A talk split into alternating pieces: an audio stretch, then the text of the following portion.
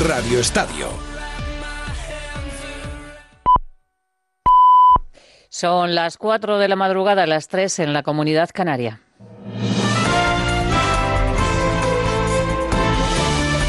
Noticias en Onda Cero. ¿Qué tal? Buenas noches. Pedro Sánchez cierra la puerta a un gobierno de coalición con Podemos y no está en sus planes volver a retomar las conversaciones con el partido de Pablo Iglesias. La vicepresidenta del gobierno, Carmen Calvo, ha dicho que la vía de la coalición ya se ha explorado, ya ha sido rechazada por Podemos. Lo rechazado, rechazado está y ahora toca explorar otras vías para evitar así nuevas elecciones. No se va a volver a repetir lo que ha ocurrido en esta semana. Nada ha movido a la responsabilidad a los partidos de derechas, nada ha movido a su responsabilidad y Unidas Podemos sola ha rechazado un gobierno de coalición. Está rechazado y rechazado queda. El rey Felipe ha trasladado a la presidenta del Congreso, Merichel Batel, que de momento no va a iniciar una nueva ronda de consultas para dar tiempo a los líderes políticos para que puedan negociar. Mientras, desde Izquierda Unida se pide a Pablo Iglesias que contemple apoyar a Pedro Sánchez solo con un acuerdo programático. Y justo un día después de la investidura fallida, en Podemos vuelven a llamar a la puerta de Moncloa. En Onda Cero, Pablo Echenique decía que están dispuestos a retomar las negociaciones. Nosotros no, aunque se nos hayan dicho barbaridades, aunque eh, Pedro Sánchez haya dicho que Pablo Iglesias no defiende la democracia y todavía no haya pedido perdón, nosotros no tenemos ningún problema y, no lo vamos a tener nunca para sentarnos a llegar a un acuerdo porque sabemos que es mejor eso para el país que unas elecciones. En Beniel, en Murcia, día de conmoción tras el asesinato de Cristian, el niño de 11 años, a manos de su padre. El progenitor, tras acuchillarle, se ahorcó en la cocina. El asesino tenía dos condenas por violencia machista, pero no se había suspendido el régimen de visitas. El defensor del pueblo, Francisco Fernández Marugán, ha abierto una investigación de oficio y ha pedido a la Secretaría de Estado de Seguridad que mm, si se había estimado el nivel de riesgo para la madre y también para el menor. Belén Gómez del Pino. Tiene dudas Francisco Fernández Marugán sobre si se había valorado correctamente el riesgo que corría el pequeño desde que en junio su padre y ahora asesino quebrantara una orden de alejamiento dictada sobre su exmujer y madre del menor. El defensor mantiene abiertas varias causas reclamando más protección para los hijos de padres maltratadores, incluyendo la suspensión del régimen de visitas. La ley, como ha contado Onda Cero, Pilar Martín Nájera, fiscal de sala delegada de violencia sobre la mujer, dispone de herramientas para proteger a estos niños. La ley permite adoptar todas estas medidas. Lo que ocurre eh, es que hay que valorar la existencia del riesgo y eso a veces pues no es fácil de valorar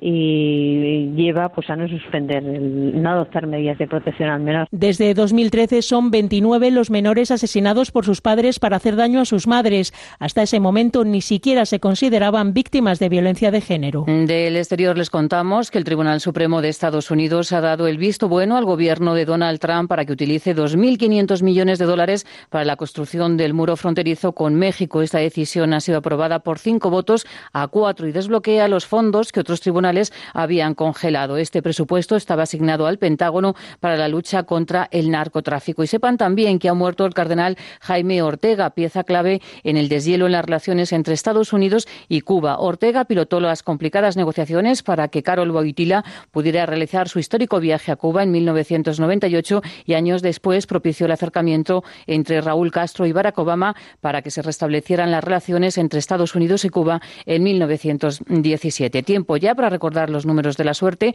La combinación ganadora en el sorteo de la Bonoloto está formada por los números 6, 20, 22, 34, 39 y 45, complementario el 44 y reintegro el 0. Solo hay un acertante de primera categoría que va a cobrar 4 millones de euros. Y en el sorteo de la 11, el cuponazo ha correspondido al número 76.214 de la serie 62.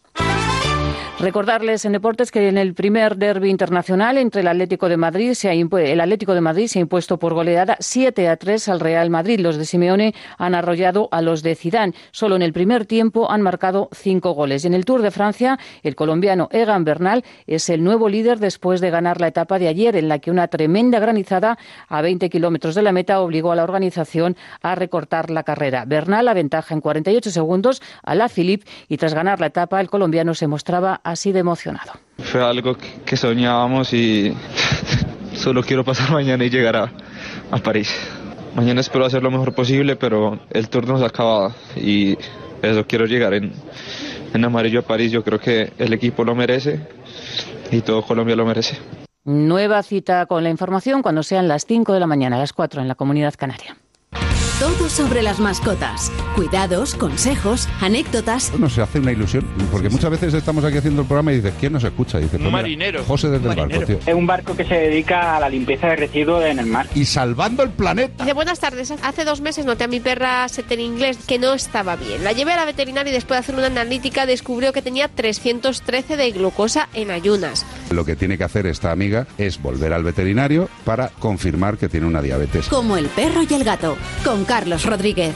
Este fin de semana, el sábado desde las 3 de la tarde y el domingo desde las 5. Ofrecido por Menforsan. Te mereces esta radio. Onda Cero, tu radio.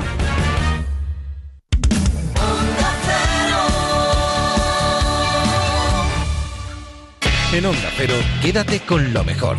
Rocío Santos. Quiero comentar con vosotros que ya me da todo igual. Oh, ya estás ahí, ¿eh? Es que me da es lo una mismo. canción. Tiene que que me da lo mismo ya todo lo que suceda. Me da todo igual. La viernes. película. Estás en ese Estoy punto. en ese nivel de. Sí, en ese nivel de intentar abrir el coche con las llaves de casa. Y no es ninguna broma, ¿eh? Ecos en del pasado vais a conocer algunos de los casos en de poltergeist más famosos y más importantes y mejor documentados de la historia. Nico Aros, que fue socorrista durante 10 años, pues él estaba arriba, ¿sabes? Encima de, de la plataforma esta que te permite vigilar la playa. Y con el tiempo se dio cuenta de que quien desentona en la playa es esa persona que tiene unas curvas perfectas, un moreno ideal y unos abdominales. Ese desentona. Santiago Segura, buenos días. Hola, buenos días. ¿Qué tal? Muy bien, aquí feliz. Me alegro muchísimo. Se te nota. Sí, no, estoy muy contento de estar aquí con todos vosotros. A esta hora de la mañana despertamos con alguien o en algún lugar. Y con este calor, ¿uno en qué piensa? Pues en las playas o, por ejemplo, en un bosque. Estar rodeado, despertar rodeado. La suya es una historia singular, con un espíritu de superación que nos invita a reflexionar a todos. Les presento a José Luis de Augusto. Nuestro protagonista de hoy es ingeniero aeronáutico y es piloto. Y hace cuatro años, en un vuelo de pruebas del A400M, el Airbus que se fabrica en Sevilla, sufrió un grave accidente. En el otro extremo del mundo está haciendo historia la mujer con más medallas mundiales. Entre hombres y mujeres solo le supera un tal Michael Phelps. Ona Carbonell, 23 veces felicidades. Buenos días para ti. Muchas gracias, buenos días, ¿qué tal? ¡Bravo, maestro! ¡Y viva la madre que te parió! Señoras y señores, el famoso tenor barítono. Plácido Domingo, buenos días. Pero qué divertido, Dios mío. La verdad que me habéis hecho reír. Ha tardado ocho años en grabar su nuevo trabajo. 60 aniversario directo en casa. Raimundo Amador, muy buenos días.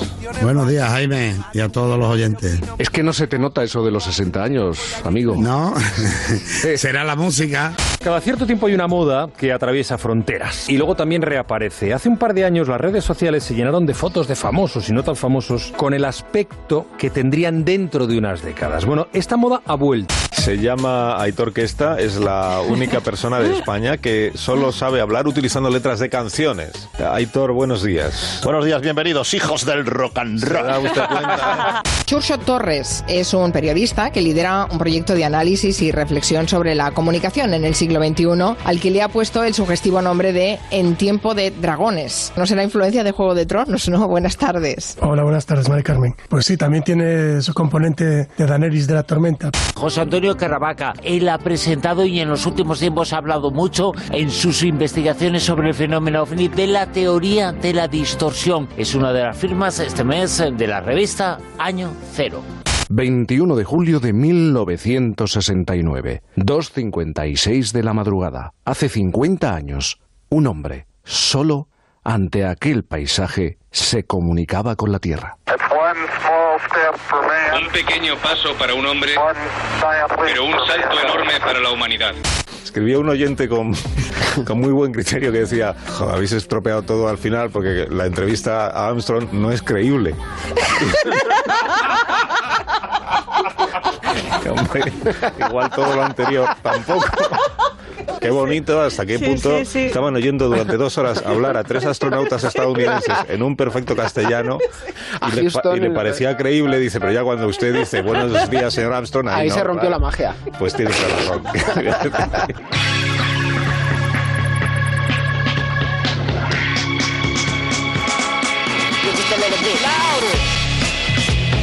En Onda Cero, quédate con lo mejor.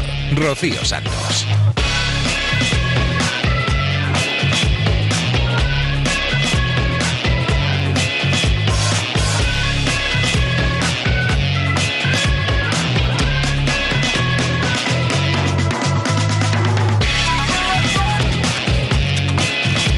Hasta punto llega la magia de la radio.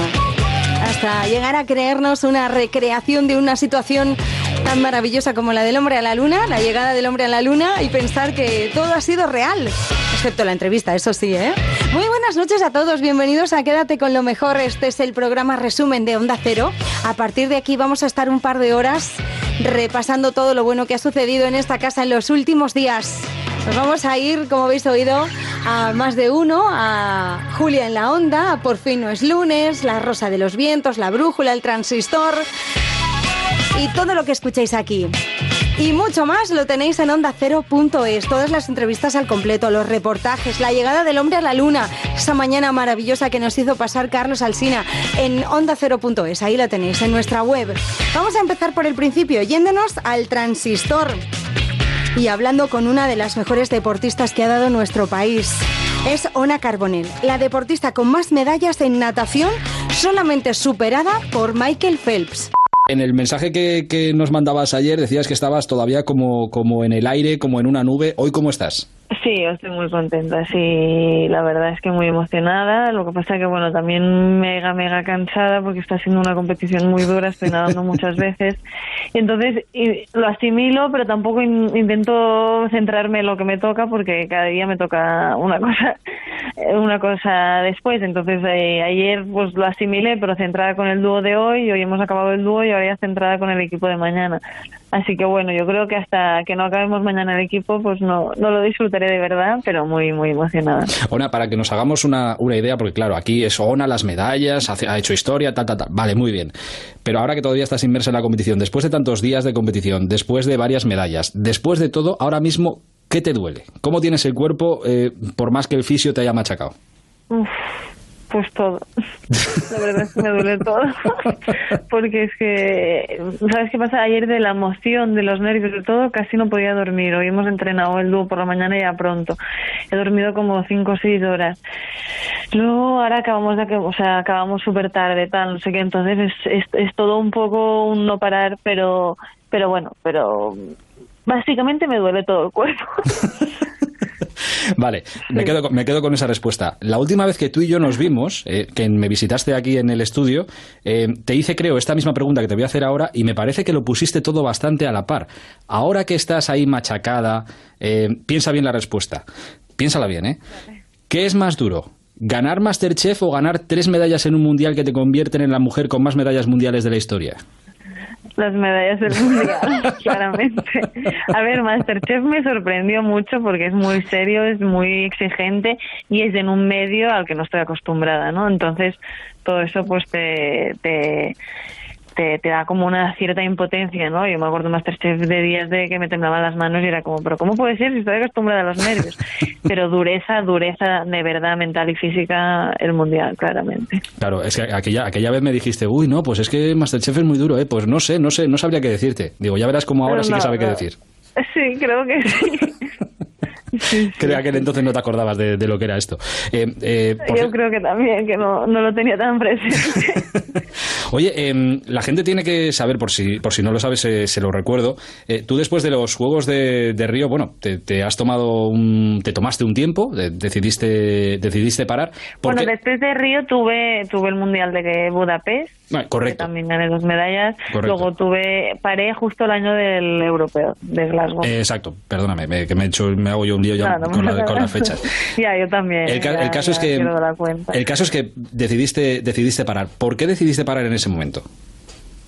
Pues porque estaba como muy, muy a tope, o sea, ya me faltaba un poco de energía emocional, mental y físicamente y porque era el año que mejor podía hacer, pues un, no era parar, pero como bajar el ritmo porque era solo europeo, porque los años de mundial ya son más importantes. Entonces eh, lo hablé con mi entrenadora, en plan, ostras, es que muchas de mis rivales pues han parado un año, dos, tres, han sido madres, algunas, otras no, y yo llevo como mm, eso, pues mil años sin parar ni un día, ¿no? Entonces lo hablamos con Mayo y me dijo, vale, pues si crees que lo necesitas, este es el año, porque el año siguiente, que es este año, es mundial y el siguiente son juegos. Entonces le dije, pues sí, lo necesito, necesito un pequeño reset, ¿no? Entonces me fue muy bien físicamente, pero casi me fue mejor mentalmente, porque llevaba como eso, 18 años solo viendo agua, compañeras de piscina, hablando de sincro solo y, y dejando de hacer mil cosas, ¿no? De estar con la familia, de poder ir a bodas, bautizos, que parece una tontería, pero es que No, mi no, vida no. he ido a uno, Cuidado. ¿sabes? Entonces, eh, hacer cosas, ir a la universidad, no sé, cosas que nunca podía hacer, ¿no? O, pues yo que sea un viernes por la noche ir a cenar, cuando entreno es como imposible, ¿no? Porque estoy como descansando con el hielo en las piernas, no sé cuántos. Entonces, pues me fue muy bien, no paré, o sea, seguí entrenando un poquito para no perder del todo, ¿sabes? Y haciendo oficio y un poco tal, pero claro, el ritmo bajó al mil por mil y me fue súper bien. Y luego, pues mira, me, me encapriché con eso de Masterchef y fue como un mundial también de la cocina. Así que bueno, paré de sincro, pero estuve a tope con otras cosas. Ona, muchísimas gracias por este ratito desde el otro lado del mundo. Felicidades y espero Vale. verte pronto por aquí. Un beso muy un grande. beso. Gracias, gracias. Quédate con lo mejor, con Rocío Santos.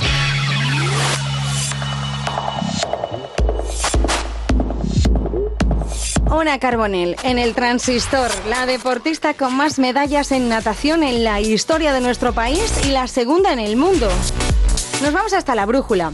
Ya sabéis que se ha puesto de moda una aplicación que se llama FaceApp. Bueno, si no lo sabéis, os lo digo yo. Es una aplicación que coge una foto tuya de tu móvil, la que tú quieras, o tu cara, una foto te puedes hacer en el momento, y te transforma en cómo serás dentro de 20, 30, 40 años. Te hace viejo, vaya. Se ha puesto muy de moda, todo el mundo ha inundado las redes sociales con su cara de viejo. Yo también me he hecho una, pero no la he subido a las redes sociales porque no, ya llegaré, ya llegaré. Bueno, pues hemos hablado con Juan Miguel Velasco, es experto en ciberseguridad y privacidad, porque esta aplicación está dando mucho que hablar en esos temas, sobre todo porque es rusa.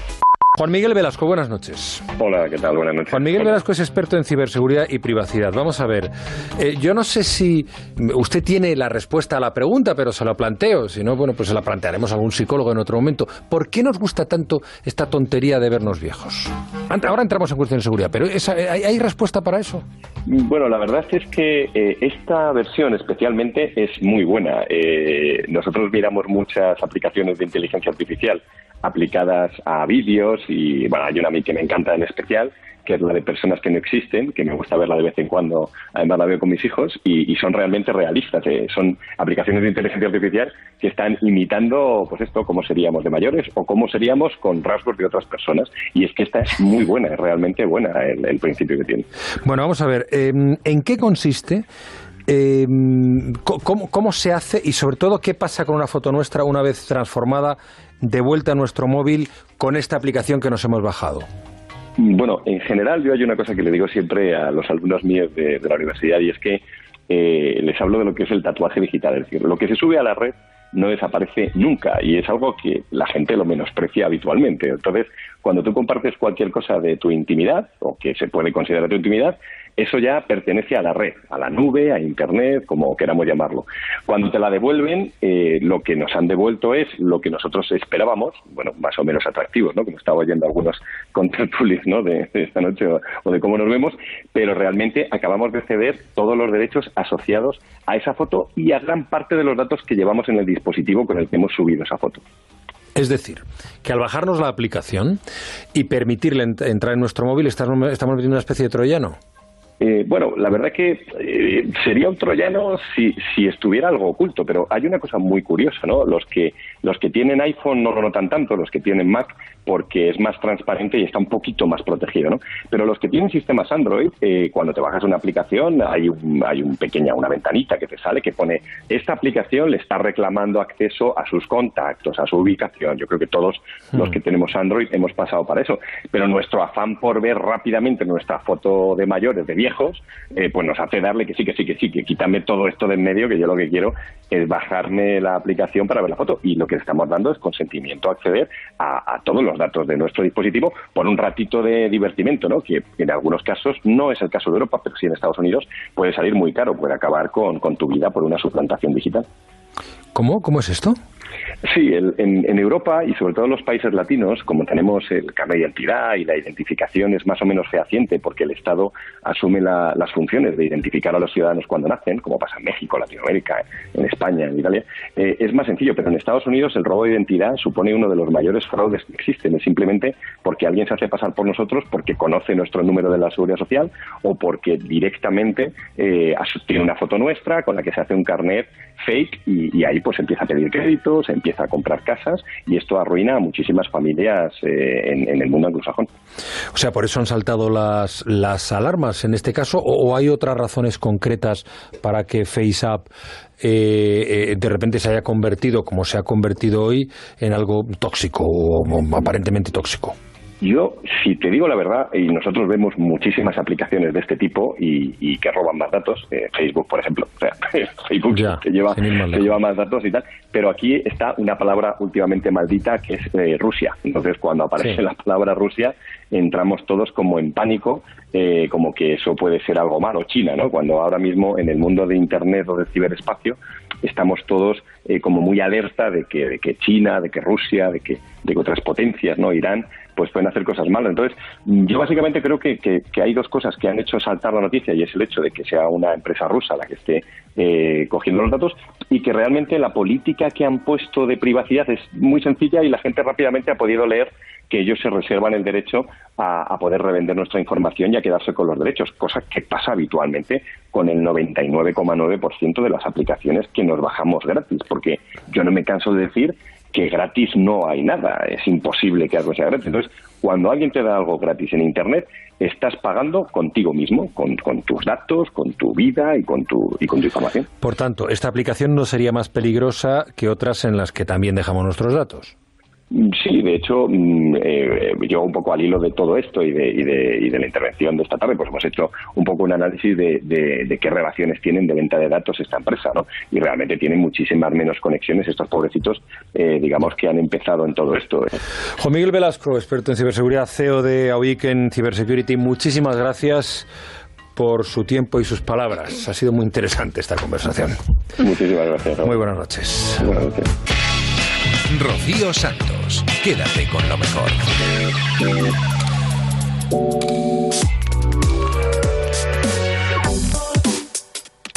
Hay que tener mucho cuidado con lo que nos descargamos a los móviles porque cogen toda nuestra información y vete a saber qué hacen con ella. Seguimos en la brújula y hemos hablado también estos días con Manuel Ramos, que es presidente del Congreso de la Juventud. Nos comenta la urgencia política que existe con la emancipación de los jóvenes que demuestran que vamos a peor, ya que es algo inédito que hasta trabajando seas pobre, es lo que dice. Además ofrece una serie de alternativas que pueden llevar a cabo los gobiernos para paliar esta situación. A ver, ¿qué consecuencias tiene para el país este retraso en la emancipación? Y, y una cuestión, si quiere una duda casi personal, ¿esta es la constatación de que, la, de que nuestros hijos empiezan a vivir peor que nosotros? es una prueba de algo que se venía avisando prácticamente desde hace décadas. Eh, ¿Cuál es la consecuencia para esto? ¿Qué, ¿Qué nos dibuja para el futuro los resultados de este estudio? Que vamos a ir a peor, a mucho peor. ¿Y cómo se está sustentando? Ya estamos mal. Eso, habéis comentado los datos de pobreza, que son alarmantes. Un 35% de la población juvenil está en riesgo de pobreza o exclusión social. Pero es que peor aún, de la población juvenil, la que está ocupada un 26% de ella también está en riesgo de pobreza o exclusión social. Es, es, una, es una cuestión eh, totalmente inédita hasta ahora, que aun trabajando seas pobre. ¿Qué ocurre hasta ahora? Sobre todo con el tema de, de emancipación, de la independencia, que eh, quien ha conseguido paliar esto un, poco, esta situación han sido los núcleos familiares. Fíjate, claro. ha podido aumentar eh, la, el número de de personas jóvenes eh, que, que tienen en propiedad una casa o que pueden estar pagando un alquiler gracias a las cesiones. Este porcentaje que se calcula de cesiones eh, en el tema del alquiler antes era una cuestión absolutamente residual y ahora es más del 10%. ¿Qué quiere decir esto? Que lo, que tú mismo dijiste, las generaciones anteriores que consiguieron eh, consolidarse, consiguieron tener un, un trabajo digno, unos salarios dignos, decentes, eh, tuvieron propiedades que ahora ceden a sus hijos e hijas. ¿Qué pasa? Que la generación actual no solo es precaria ahora, sino que esta precariedad empieza a trascender a la propia juventud. Un estudio del Banco de España de esta misma semana dice que por debajo de los 40 años, no ya de los 30, de los 40 años, los, eh, las rentas medias son más bajas que, por ejemplo, hace 10 años. ¿Qué quiere decir esto? Esto quiere decir que es que esta, esta precariedad no solo es crónica, no solo está cronificada, sino que va peor. Es decir, que dentro de 20 años, dentro de 30 años, la familia ya no va a poder ser un núcleo que sustente o que palie ligeramente esta situación. Entonces, ¿a dónde vamos? Pues no ya unas cifras del 35% de pobreza ligeramente paliadas por la familia, sino unas cifras totalmente disparadas de pobreza que nadie puede detener, salvo los gobiernos de ahora, si quieren hacerlo. ¿Cómo? ¿Cómo puedo, pueden hacer? Hay dos pilares básicos que son las causas de esta situación. Uno, eh, los empleos eh, precarios, con unos salarios precarios. Vosotros mismos lo habéis dicho, la media de salarios actual está un poco por encima de los 900 euros, el salario mínimo. Y sin embargo, y además, los trabajos que tenemos, la mayoría de los contratos son o parciales o temporales.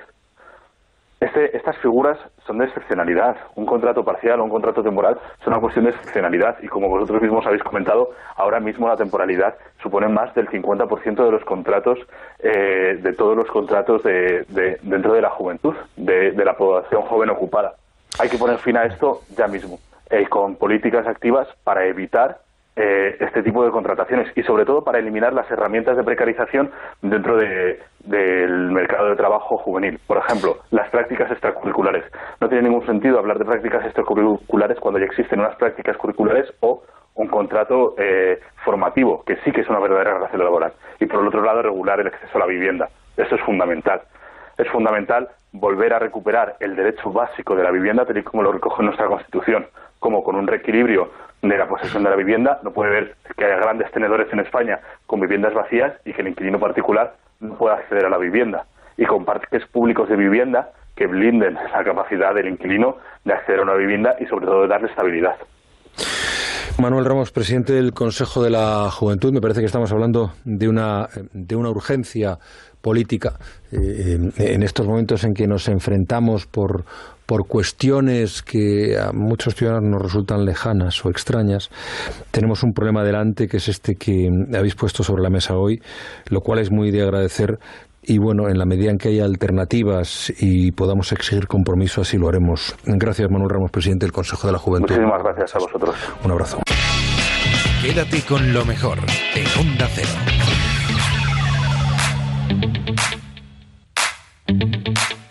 Una urgencia es, desde luego, algo que no se puede seguir manteniendo mucho más en el tiempo porque es ya insostenible lo que pasa con los jóvenes en nuestro país. Dejamos la brújula y nos vamos a la Rosa de los Vientos. En el último número de la revista Año Cero, José Antonio Caravaca ha escrito sobre la teoría de la distorsión. Es lo que propone como la explicación a todos estos cambios del fenómeno ovni que se producen. A día de hoy, negar la existencia del fenómeno ovni es simplemente una cuestión de estar o no informado. Otro es, tema sería el intentar establecer algún tipo de hipótesis que nos conduzca a saber qué es lo que estamos investigando, pero con las últimas noticias eh, que nos vienen incluso de los Estados Unidos, donde el Pentágono a día de hoy sigue invirtiendo millones de dólares en la investigación de estas cuestiones, pues no hace sino eh, dar la razón a todos los que llevamos desde hace décadas investigando tras este desconcertante y asombroso paradigma. Una de las cosas eh, que presenta esta teoría de la distorsión sobre el fenómeno ovni nos habla sobre la importancia del testigo, la importancia de su relato. No es el fenómeno ovni el que se manifiesta directamente, es eh, lo que teóricamente nos enseña y nos hace ver y sentir y creer el fenómeno ovni. Contra más se profundiza en este paradigma, tenemos certezas de que existe, pero comienza a desdibujarse cualquier tipo de idea preconcebida que podamos tener sobre el, el fenómeno y la hipótesis extraterrestre se nos va alejando Fíjate la paradoja que se produce a medida que profundizamos y tenemos mayor información y mayor documentación sobre los no identificados. En la revista Año Cero, la teoría de la distorsión de José Antonio Caravaca, una teoría que resume del siguiente modo. La distorsión mm, plantea una idea sobre el posible origen de este tipo de manifestaciones donde una de sus premisas más importantes es que el testigo deja de ser considerado como un mero cronista de lo que está percibiendo a convertirse en una pieza fundamental en todo lo que nos está narrando. Eh, la distorsión establece que existe un factor X, un agente externo desconocido que eh, en simbiosis con la psique de los testigos construye una realidad o nos da acceso a algún tipo de dimensión desconocida donde realmente es originario este fenómeno. Esta teoría, la teoría de la distorsión, se encuentra reflejada en ese escrito, en ese reportaje en la revista Año Cero de José Antonio Caravaca. Hemos escuchado su voz, eh, su opinión siempre ha sido muy importante para los investigadores y los seguidores del fenómeno OVNI. Ahora está también en la revista Año Cero, insistimos y recordamos el tema de portada, golpe Estado Mundial. Quédate con lo mejor, con Rocío Santos.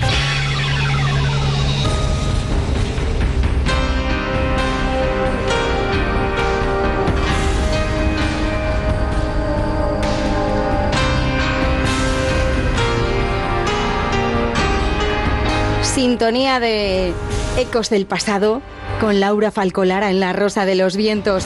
Hemos hecho un repaso con los mejores poltergeists, hemos seleccionado una de esas historias para que paséis un poco de miedo a estas horas, a esta hora de la madrugada. El resto lo tenéis en onda cero.es. Poltergeist lo que significa es algo así como duende travieso, aunque realmente el 90% de los casos de poltergeist no es tanto un duende o un fantasma ruidoso, sino que lo producen a veces efectos eh, telequinésicos de personas que en estado de ansiedad o en estados de estrés son capaces de producir efectos físicos. Uno de los casos eh, más importantes ocurrió en un auticario del centro de Madrid en el baúl del monje. Es un caso precioso realmente. Bueno, no, no, no lo fue tanto para los propietarios del anticuario que lo pasaron francamente mal. Ocurrió al final de la década de los 90 en la calle Marqués de Monasterio y ahí se produjeron eh, unos extrañísimos sucesos que cada vez fueron a más. De hecho, decenas de personas fueron testigos y sufrieron en sus propias carnes fenómenos, los fenómenos que allí ocurrieron. ¿no? El propietario de la tienda, Noel, eh, dijo una vez a los medios de comunicación que una de las cosas que más sucedían es que se cayeran objetos sin que nadie los tocase. A veces eh, también, por ejemplo, se veían figuras, otras ruidos que parecían realmente reales y luego, sin embargo, no había nada que justificara ese ruido. Eh, estuvieron investigando sobre todo el caso eh, mi querida amiga Paloma Navarrete y Sol Blanco del grupo EPTA y, no tardaron en encontrar diferentes pruebas, algunas de ellas realmente alucinantes. Hay un vídeo, por ejemplo, en que se ve un objeto que cae de la nada, o sea, aparece del cielo, del cielo, bueno, del techo de la habitación, pero lo más curioso no es que caiga del, techo, porque lo lógico si cae del techo es que el objeto caiga con una fuerza relativa. El objeto llevaba tal fuerza y tal inclinación que según la policía científica que estuvo analizando el vídeo, correspondería haber lanzado el objeto eh, con una fuerza de un brazo potente, al menos a la distancia de dos pisos, cosa que no había. Con lo cual era impensable aquello, ¿no? Y de estas grabaron varias. Yo recuerdo que eh, estuve conversando en alguna ocasión con eh, Noel en este anticuario, eh, contaba cosas que habían ocurrido con las piezas, sobre todo con las piezas museísticas, pero sobre todo le llamó la atención muchísimo y tenía grabado muchísimo lo que ocurrió con una cabeza de carnero. Esa cabeza tiene una historia apasionante porque por primera vez desaparece del anticuario eh, porque un visitante eh, descubre cuando se va que la cabeza la lleva dentro de una bolsa o un bolso o algo parecido. Claro, la persona vuelve al, local asustada, pensando, se va a pensar que la he robado, y, la entrega. Ahí empieza ya el cachondeo, porque esa pieza no era la primera ni la última vez que aparecía y desaparecía de, de maneras similares, ¿no? Que alguien se la llevaba, volvía, regresaba, bueno, una cosa realmente mm, surrealista. Fue tal ya el terror que tenían con esa pieza, la obsesión, que decidieron un día tirarla a la basura pero al cabo de unas horas apareció en la puerta del local nuevamente. Viendo que no podían deshacerse de ellas, al final la, escondieron. Pero vamos, que en ese local se ha vivido todo tipo de experiencias. Piensa que llegó un momento que Noel eh, llevaba a los amigos a la hora de cierre al local para ver qué pasaba aquella noche. O sea, ya era como una especie, una especie de espectáculo. la cerraban ya como una especie de fenómeno para los amigos y conocidos para ver qué ocurría. A veces caían trozos de madera, madera carcomida, era como eh, apariciones, eh, bilocaciones de la nada de objetos y de, cosas, lámparas, por ejemplo, estas antiguas de cristal, donde los cristales caían solos o salían volando y, explotaban en el aire, todo tipo de, fenómenos eh, de lo más variado. Eh, incluso, por ejemplo, alguna vez habían encontrado que eh, después de ir a cenar volvían al local y se encontraban pues que habían dejado vasos de agua para tener humedad para los muebles de madera, que es algo que se suele hacer en los anticuarios o en los lugares donde hay mucha madera y cuando entraban en el local, ver cómo los vasos salían estampida volando contra la pared o contra otros muebles del, local. O sea, realmente llegó un momento que empezó a ser un poco peligroso. Y fue un fenómeno también eh, violento, como dices, esta, eh, esta experiencia, eh, porque los vasos golpeaban con mucha fuerza y había algunos fenómenos casi casi de película, pero eran terriblemente reales, como por ejemplo cuando se encendían las velas sin que nadie se acercara a ellas. Sí, sí, una de las veces tenían un velón encima de una mesa que, como dice Noel, se encendió absolutamente solo. Pero llegó un momento que además la cosa fue increciendo y ya llegó un momento que eh, el fenómeno empezó a afectar a todos los clientes del local. Eh, Noel decía, de hecho, que llegó a pasar mucha vergüenza porque llegaba un cliente, le enseñaban piezas, empezaban a hablar y empezaban a moverse objetos solos. Los clientes solían salir despavoridos, daba igual la historia que se inventaran. Los clientes se daban cuenta que aquello no era normal y empezó incluso a bajar las ventas de la tienda porque la gente tenía miedo a ir al local. Quédate con lo mejor en Onda Cero. ¿Os imagináis despertar con estos sonidos?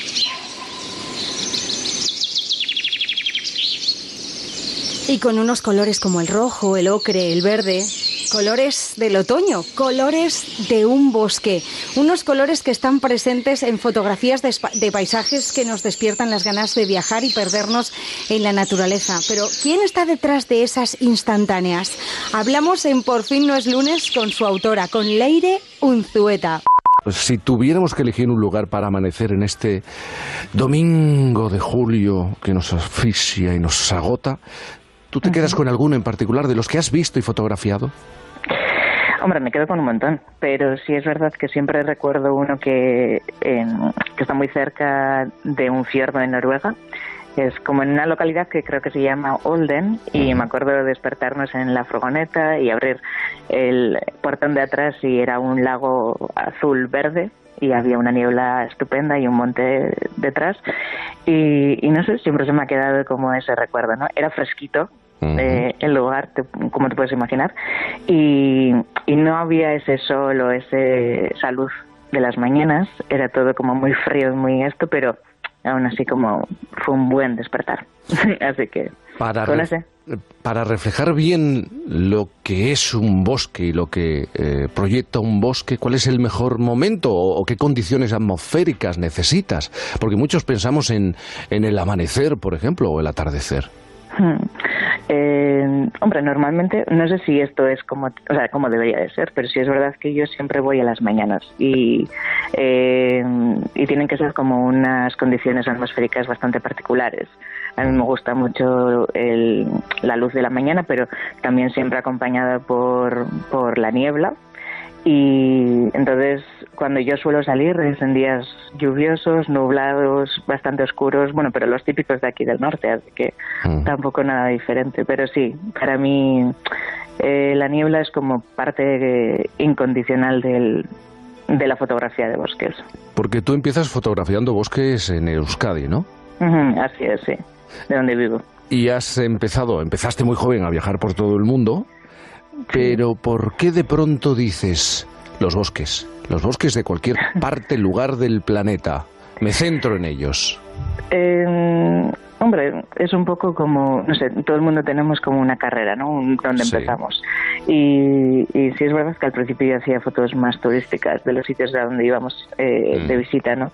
Pero luego, tanto mi pareja como yo nos dimos cuenta de que no nos gustaban tanto las ciudades o, o los sitios con mucha gente, entonces nos empezamos a centrar como en, en lugares donde hay mucho paisaje bonito. Y a partir de ahí, pues no es siempre un bosque. O sea, sí es verdad que cuando estoy en casa es lo más cercano que tengo.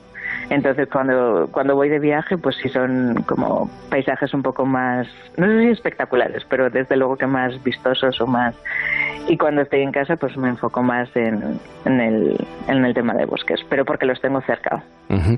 ¿Qué tienen los bosques de Japón? ¿Qué tienen los bosques ¿Qué tienen de Japón? especial los bosques de Japón? Eh, no lo sé. Hace un par de años, dos o tres años yo creo, que estuvimos eh, eh, visitando el país. Nos fuimos durante tres, cuatro semanas y, y no sé si nos quedamos con un bosque de bambú que está a las afueras de Kioto y se llama Arashiyama. Y, y no sé, eran como pasillos. eh, Realmente es un pequeño bosque, no, no hay mucho, ¿no? Pero eran unos pasillos eh, súper altos con todo bambú, que tampoco no lo tenemos aquí, por lo que o sea, visualmente era muy, muy bonito. Y me quedo con ese bosque de bambú de Japón, pero también con otro que no me acuerdo dónde era el, el nombre, pero sí que era como un centro, una zona un poco eh, de culto o era un cementerio y estaba en la mitad de un bosque, eh, unos árboles súper grandes, eh, había templos, eh, era dentro de del, la zona de Kumano Kodo, ¿no? que es como un, un- una ruta que se suele hacer allí, como el Camino de Santiago aquí. Entonces, no sé, me quedo con esos dos que fueron, fueron muy, muy bonitos, pero seguro que hay más. Eh, fíjate, nosotros los que trabajamos en esto necesitamos poner un título, un titular, la fotógrafa de los bosques, pero claro, detrás, detrás hay una historia que se puede desarrollar y podemos hablar, porque tú eres licenciada en traducción e interpretación. Eso es. sí. Hiciste un máster en cooperación internacional, un Erasmus en. Colorado, trabajaste en Naciones Unidas en México, eh, trabajaste de profesora de inglés en nuestro país y de pronto, en un mes de verano, en junio dices, lo dejo todo y me dedico a esto. Ojalá y hubiera sido en un mes de verano. Pero me ha, me ha costado mucho tomar la decisión porque al fin y al cabo eh, pues es una decisión complicada porque entras en un mundo artístico ¿no? Sí. y, y vivir de ello es muy muy complicado. Entonces para mí ha sido como, no sé si era algo que ya se estaba gestando desde hace un montón de años, pero sí es verdad que, que el por qué no, ¿no? Ese y sí, pues eh, me ha podido sí, un ¿no? poco. Ah. Sí, sí. Y que es un poco, pues eso, ¿no? El, que queremos, cómo queremos vivir, haciendo lo que se debe o lo socialmente admitido, o y por qué no intentas hacer lo que realmente te gusta, igual eres más feliz, ¿no? Entonces eh, me he guiado un poco con esas preguntas y, y bueno, la cosa es probar, que luego y siempre se puede volver, o sea que Bueno, menudo, fíjate qué cuestión has planteado. ¿Y si vives como realmente quieres vivir? ¿Estarías dispuesto o dispuesta a dar el, el paso? Porque en general somos muy cobardes. Nos queremos agarrar al, a lo seguro, Sí, aunque nos eh. desgaste y nos haga sufrir, ¿eh? Sí, a mí, en muchos casos, a ver, no te voy a decir que yo he sufrido, Mm. pero sí es verdad que, que te das cuenta de que estás en, pues pasando, van pasando los años o va pasando el tiempo y, y realmente pues te das cuenta de que lo que haces, que en este caso yo he conocido muchísima gente que me encanta y tengo muy buenos amigos de los anteriores trabajos que he tenido, pero sí es verdad que este último, ¿no? Pues como que, que la fotografía me llena mucho más. Entonces, pues, el easy. Me ha encantado despertar, casi despertar, imaginándome en un bosque y hablando de bosques. Y una Qué persona que disfruta y capta además la esencia de los bosques alrededor del mundo. Leire Unzueta, muchísimas gracias y muy buenos días. A vosotros, Gracias. igualmente. Rocío Santos, quédate con lo mejor. It's one small step for man, one giant leap for mankind. Un pequeño paso para el hombre, un gran salto para la humanidad. Yo creo que esta es una de las frases más escuchadas de la historia, ¿verdad? 50 años se han cumplido desde el primer paseo de Armstrong y Aldrin por la superficie lunar. En más de uno dedicamos toda la mañana a hacer ese recorrido, a acompañarlos en ese paseo. Pero en Por fin no es lunes, el domingo por la mañana tuvimos la suerte de charlar con el ministro de Ciencia, Innovación y Universidades, con Pedro Duque.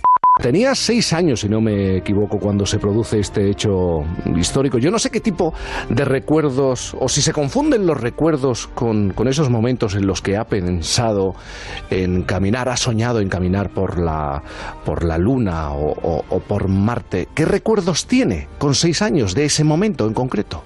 un poco borrosos. eh, la imagen de la televisión en blanco y negro que estaba pegada al techo en la pensión en, en Cestone, Guipúzcoa, creo que es creo que es más o menos fidedigna. Tampoco sé si era en directo o en diferido. Lo que sí que recuerdo muy bien era el entusiasmo que, que había por todos lados. Todo el mundo hablaba de esto. La, la- la operación tecnológica de Estados Unidos eh, estaba rodeada también de una operación de relaciones públicas y yo creo que como 700 millones, 800 millones de personas estábamos viéndolo. Ha hecho referencia a la ilusión, a la atención, una operación también, hoy se diría de, de marketing, y es muy curiosa la reflexión porque estamos hablando de 1969, movimientos pacifistas relacionados con la intervención norteamericana en Vietnam, carrera espacial, Guerra Fría, Estados Unidos, la URSS. Eh, al final, qué curioso esto de la carrera espacial.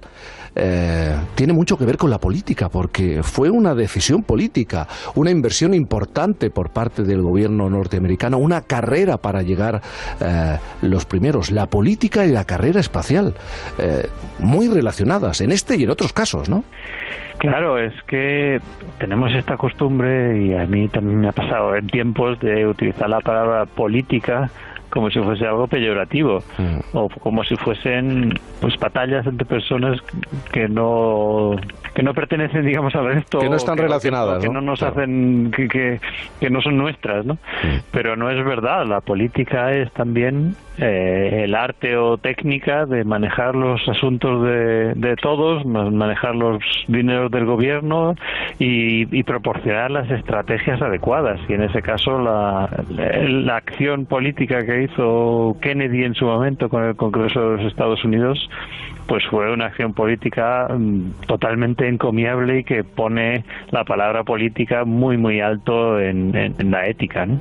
A pesar de esa operación de marketing, eh, estamos haciendo referencia, estamos usando esta palabra marketing, eso no le quita, no le resta importancia a lo que vivió la humanidad y lo que ha representado para la carrera espacial. No, claro, la- el vender las cosas no hace que las cosas necesariamente pierdan valor. Algunas veces, por supuesto, se venden, se vende humo, ¿no? Y estamos acostumbradísimos a, a ver ventas de, de cosas que supuestamente curan a las personas y es todo mentira.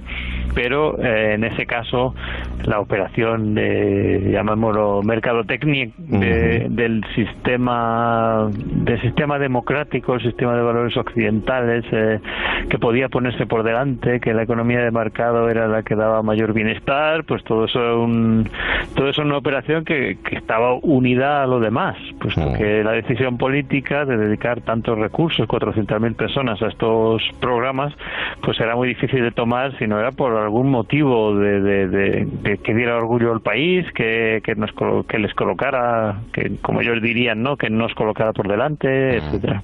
¿Llegó a conocer a alguno de los protagonistas? Sí, por supuesto conocí a John Glenn, que era de los primeros, no estuvo en la luna, y bien que le fastidiaba a él. Eh, y yo volé con él al espacio ya muchos años más tarde. Y también conocí a Armstrong, eh, que estuve hablando con él un día en Washington. Y yo creo que a Colin y, y Aldrin, Collins y Aldrin, que andan todavía por ahí, todavía no les conozco. Algunos aseguran, algunos que han tenido contacto y, y han entrevistado a, a los protagonistas, aseguran que se quedaron ahí en la Luna. En muchos casos daban la impresión de haberse quedado en la Luna o parte de su, de su mente se quedó en ese momento, en ese instante, en ese día, en ese 21 de julio de 1969. Sí que se ha dado el fenómeno de que uno de lo que uno creo que fue uno solo de los que estuvieron en la luna luego se sí tuvo sus cosas con se volvió predicador, se pensaba que había extraterrestres, cosas así, en fin, en todo grupo humano siempre hay alguien. Pero en general tiene algo de verdad también para los demás, en el sentido de que es inevitable que cuando se te agasaja de tal manera, se te considera un grandísimo héroe, se abren todas las puertas, pues en, en un determinado momento cuando eso en fin, vuelve a la normalidad y vuelves a ser una persona normal, hay gente que le es difícil recuperarse. Ministro Pedro Duque, ha sido un placer en esta mañana. Muchísimas gracias y muy buenos días. Muchas gracias a vosotros. En Onda Cero, quédate con lo mejor. Rocío Santos.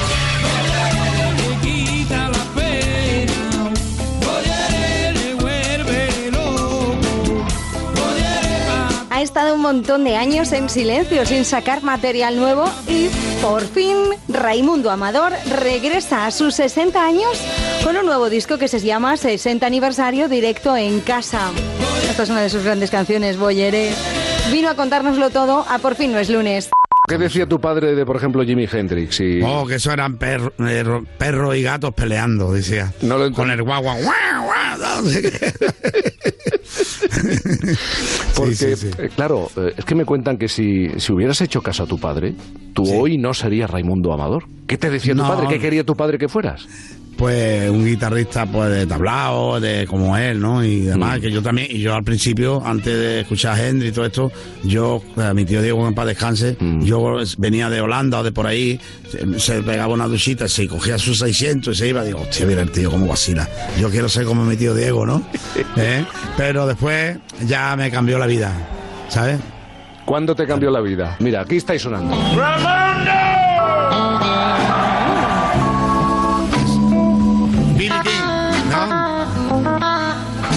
Ese soy yo, pero con B.B. King. B.B. King, B.B. King. Eh, en San Sebastián. Claro, has hablado de tu padre, has hablado de tu padre, y él en cierta medida también es como un padrino para ti, ¿no? B.B. King. Claro, el padrino del blues y Camarón el padrino del flamenco, digamos. Y Bior es la madrina de- de- del pop, con- para mí. O sea que tienes ahí a, a- a tu otra familia musical, al completo. Exactamente, exactamente. Yo, esos son mi, mi- mi gente que, que me han apadrinado, digo yo. Ellos no, no sé si lo saben, pero yo lo veo así. Oye, Raimundo, así. yo tengo una curiosidad. Villor. Algunos se preguntan, pero ¿cómo este hombre tan racial, tan del sur, hizo algo con una mujer tan del norte? Tan, algunos la consideran extraña. No sé qué visión tienes tú de su música y de. Yo, yo, yo, mira, Jaime, te voy a contar. Yo, con Kiko, eh, éramos fan de, de los Sugar Cube, los cubos de Sí, azúcar. sí, sí, sí, sí, ¿Sabes? Entonces, en aquel tiempo, y ahora, cuando, y, y nosotros eh, estábamos enamorados de, de, de, de Björk, ¿sabes? Porque con mira, mira, mira, mira cómo es, tal, no sé qué. Y, y ahora, cuando me ve, me, me- me dicen. Me han dicho, Björk, que hace falta un guitarrista flamenco. ¿Tú quieres tocar? Digo, joder, me cago en la mano. Digo, ya verás cuando en el Kiko, ¿Dónde hay que ir? ¿Dónde hay que ir? ¿A Islandia? No, estuve en- en- ahí en, en, en- en San Pedro de Alcántara, en el Cortijo. Sí. Y, y que allí también grabé con los Rodríguez. Y después hicimos también eh, la BBC de Londres y el Festival de Benicassin también. Y lo que me gustó más fue el Festival de Benicassin porque toqué yo, Bior, y una orquesta de tías ¿eh? tocando las cuerdas, cuerdas, violonchelo, viola, violín, ¿eh? ¿sabes? Y, y fue una cosa preciosa, ¿sabes? Ante muchísimas personas, ¿sabes? Oye, en y este- ahí es la mejor, o sea, la- a mí me encanta, Bior es, como una, es como una, una- es como yo, es, es todo terreno, ¿sabes lo que te quiero decir? Es todo terreno. Hablando de las mejores y los mejores. El sobre el tiempo flotando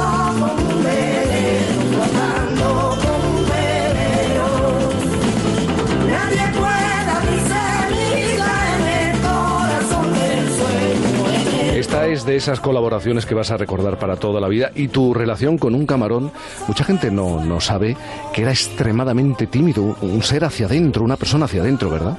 Sí, y yo en aquel tiempo era, por eso era muy amigo de él y nos compaginábamos bastante bien porque yo también era muy tímido. Raimundo, tenía muchas ganas de, de saludarte y charlar con, contigo y hablar de este último trabajo. Y yo también, Jaime. Que- Y recuerdo, perdona, que el disco ya lo vamos a sacar en breve entero. Y tiene bastante, tiene como por lo menos unos 16, 17 temas. Tiene, ¿sabes? O sea que, es muy, lar- muy largo. Si lo Sí, sí, que hay material y hay, Hay material para que la gente escuche, pero yo sé que la gente no escucha mucho, pero que yo que hagan, que hagan por lo menos que lo escuche y después si no le gusta que lo quiten. Raimundo Amador, un abrazo muy grande, de verdad. Igualmente, Jaime, a todos los oyentes. Ole. Quédate con lo mejor en Onda Cero. El maestro Raimundo Amador contándonos historias de su vida. La entrevista al completo en ondacero.es. Ahora vamos a despedir esta primera hora del programa con Fernando Eiras y con su extra actualidad. Hablamos de un promotor de boxeo y abrimos la actualidad con una noticia de este deporte. Segovia al día. Lara García participará en el Campeonato de España Élite de Boxeo. Pues nada, boxeadora segoviana está imparable y peleará en este campeonato que se- es en Badajoz en la categoría de menos 54. Yo flipo con las categorías. Menos 54 entiendo que será menos 54 kilos, ¿no? Menos, pero menos 54. el menos aparece.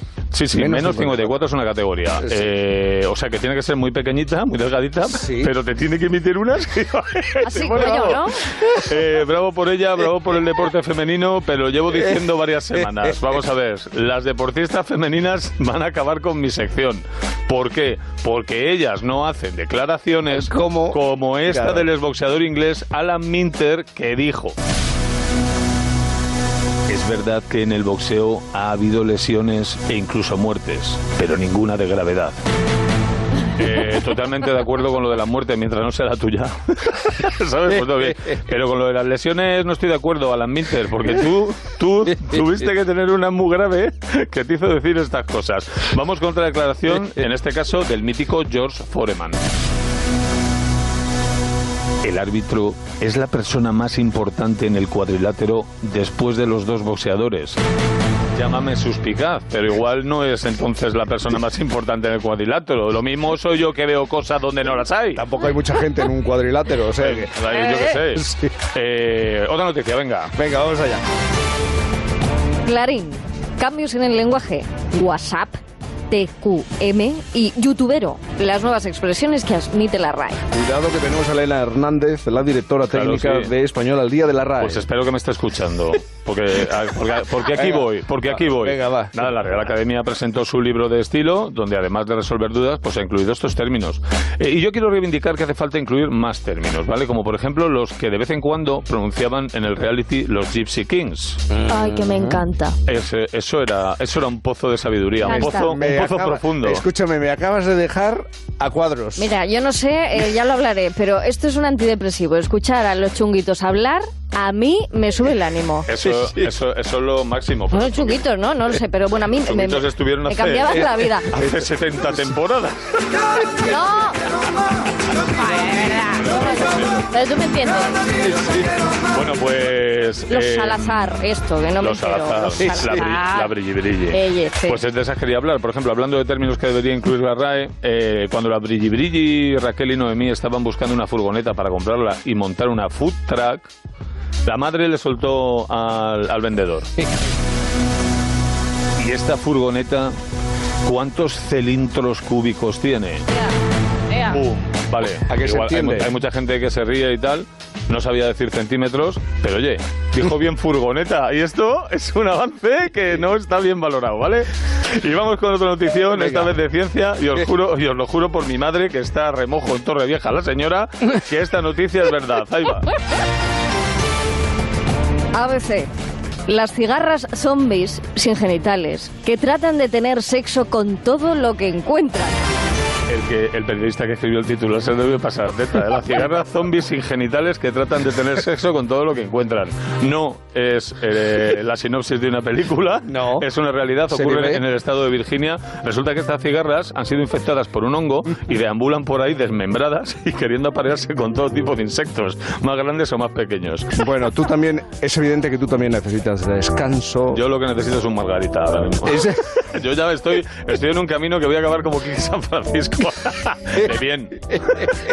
De bien. Bueno, Fernando Iras, Bueno, guapos. el próximo fin de semana será el último de la temporada. Estoy deseando volver. ¿Estás deseando? Estoy deseando volver. Que pase agosto rápido y volver. Y en septiembre estaremos aquí. Pasa un buen sábado con una margarita. Igual- igualmente. Voy a hacer todo lo posible. En Onda Cero, quédate con lo mejor. Rocío Santos. Some nights I stay up, cashing in my bad luck. Some nights I call it a draw. Some nights I wish that my lips could build a castle. Some nights I wish they just fall off. But I still wake up, I still see your ghost. Lord, I'm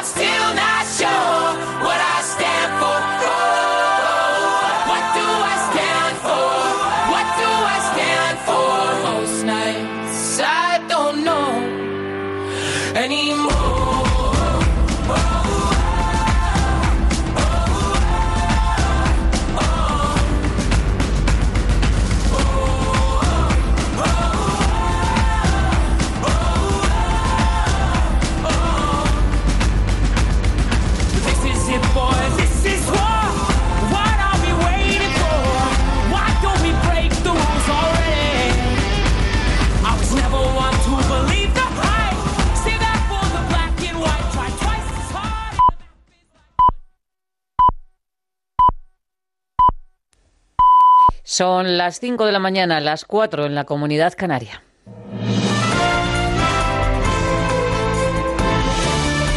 Noticias en Onda Cero. ¿Qué tal? Buenos días. Los ciudadanos consideran a Pedro Sánchez como el principal culpable de su propio naufragio. Según una encuesta que hoy publica El Español, un 43% de ciudadanos creen que el PSOE es el responsable de la investidura fallida. El 23% echa la culpa a Pablo Iglesias y solo el 10% entiende que el culpable de que no haya gobierno es Albert Rivera. El Partido Socialista ha cerrado la vía de formar coalición con Podemos. La oferta ya ha caducado y ahora tratará de explorar nuevas vías que pasan por la abstención del Partido Popular y del Partido Morado o bien un gobierno en solitario con acuerdos programáticos. Juan de Dios Colmenero. La nueva estrategia del gobierno consiste en que como Sánchez ya no es candidato oficial propuesto por el rey, la responsabilidad es del resto, del Partido Popular, de Ciudadanos y de Unidas Podemos. No se va a volver a repetir lo que ha ocurrido en esta semana. Nada ha movido a la responsabilidad a los partidos de derechas, nada ha movido a su responsabilidad y Unidas Podemos sola ha rechazado un gobierno de coalición. Está rechazado y rechazado queda. Hay otras vías, insistía la vicepresidenta Carmen Calvo, pero se refiere a una abstención generalizada para que Sánchez sea presidente del gobierno. Cuando se le ha preguntado si estaría dispuesto Pedro Sánchez a ofrecer algo al Partido Popular a cambio de la abstención, la respuesta ha sido que más allá de pactos de Estado, eso no se contempla porque el Partido Popular es su principal adversario. Donde no ha habido sorpresas ha sido en la segunda sesión de investidura en Murcia, donde el popular Fernando López Miras ha sido designado presidente con los votos de Ciudadanos y de Vox. López Miras logra así retener la presidencia y agradece a Vox sus apoyos. Programas, medidas. Solo a través de las medidas y de los programas es como mejoraremos esta región. Y es de eso de lo que hablamos con Vox. Y una vez más reconozco y agradezco su generosidad en esa negociación. Y en Navarra, la socialista María Chivite está a un paso más cerca de presidir la comunidad. Ha llegado a un acuerdo con Podemos, Izquierda Unida y con Geroa Bay. Y ahora este acuerdo lo va a someter a la consulta de los militantes socialistas. No obstante, para ser investida necesita la abstención de Bildu. Onda Cero Pamplona, Milagros Bidondo. Partido Socialista, Geroa y Podemos ya han establecido el organigrama del que será el futuro gobierno de Navarra. El cuarto partido que ha participado en las negociaciones durante todas estas semanas, Izquierda Esquerra, ha declinado formar parte de él, pero se muestra dispuesto a ofrecer su apoyo parlamentario. María Chivite cuenta con los 23 votos de las cuatro formaciones, pero para prosperar la investidura necesitaría, al menos de la abstención de H. Bildu, una formación con la que dice no va a negociar y ni siquiera hablar. La candidata también asegura que cuenta con el aval de Ferraz para seguir adelante con el proceso. Nosotros les hemos ido informando de todo. Ellos autorizan la consulta. Son conocedores del organigrama y además el voto directo de la militancia es voto directo y vinculante. Tanto, quiero decir que o sea, más garantista no puede ser. Para convocar la sesión de investidura, el presidente del Legislativo, Unai Ualde, realizará una ronda de consultas con todos los grupos parlamentarios y propondrá un candidato a la presidencia del Gobierno. La sesión debe convocarse con tres días de antelación, por lo que el debate se celebraría a finales de la próxima semana o en la siguiente. Del exterior les contamos que Estados Unidos y el Reino Unido han acordado iniciar conversaciones para fijar un acuerdo de libre comercio una vez que tenga lugar el Brexit. Así lo han acordado por teléfono Donald Trump y el primer ministro británico Boris Johnson. Trump ha dicho que Johnson es un buen hombre y va a ser un gran primer ministro. Y otro acuerdo, Estados Unidos y Guatemala han alcanzado esta madrugada un acuerdo migratorio según el cual los migrantes que lleguen a Guatemala en su camino hacia Estados Unidos solicitarán asilo en el país y no en la frontera estadounidense. De esta forma, Guatemala se convierte en el tercer país seguro y el acuerdo se firma dos días después de que Trump amenazara al presidente Jimmy Morales con represalias económicas. Goleada para la historia del Atlético de Madrid, que ha humillado al Real Madrid en el partido amistoso disputado en Nueva York. Siete goles a tres han marcado los de Simeone, que desde el minuto uno han sido un vendaval contra la portería blanca. Y en Japón, hoy a las once y media de la mañana va a jugar el Barça de Valverde con el Kobe, el equipo de Iniesta y de Villa. El jugador de Fuente Alvilla dice que es un partido con sensaciones especiales. Para nosotros es un privilegio poder jugar contra, contra el Barça. Es un partido muy especial que, que todos intentaremos, intentaremos saborear. Eh, a nivel personal, pues evidentemente que, será especial enfrentarme a, muchísimos compañeros. Pero, pero bueno, intentaremos competir bien. Más noticias cuando sean las seis de la mañana, las cinco en la comunidad canaria. Las mejores fotos de tus viajes a concurso con Gente Viajera. Envía una de tus fotos comentada y podrás conseguir fantásticos viajes. Por ejemplo, a Canarias con viajes El Corte Inglés y Tour Mundial. Al Algarve en los hoteles en Resort Tivoli. A Estrasburgo con Air Nostrum y a Tour France. O a cualquier destino de Transmediterránea a bordo de uno de sus modernos buques con tu acompañante y tu coche. Envía una foto comentada y tus datos personales a genteviajera.ondacero.es. Este además podrás subirla a Instagram, Facebook o Twitter con el hashtag almohadilla OCR Fotografías Gente Viajera. Suerte y gracias por viajar con nosotros.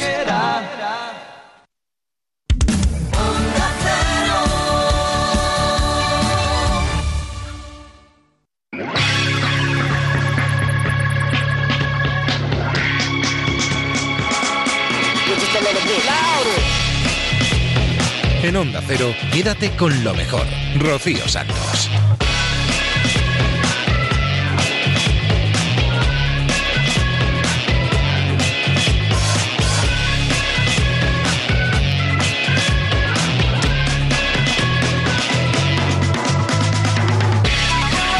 Aquí estamos de nuevo, segunda hora de Quédate con lo mejor. Es el programa resumen de Onda Cero, donde estamos repasando todos los buenos momentos que hemos vivido en esta casa en los últimos días. Bueno, todos, todos no, porque no nos da tiempo, pero gran parte de ellos. Y los que no nos da tiempo están en ondacero.es, al igual que estas entrevistas, que estos reportajes, que los tenéis al completo, que aquí solo damos un breve fragmento.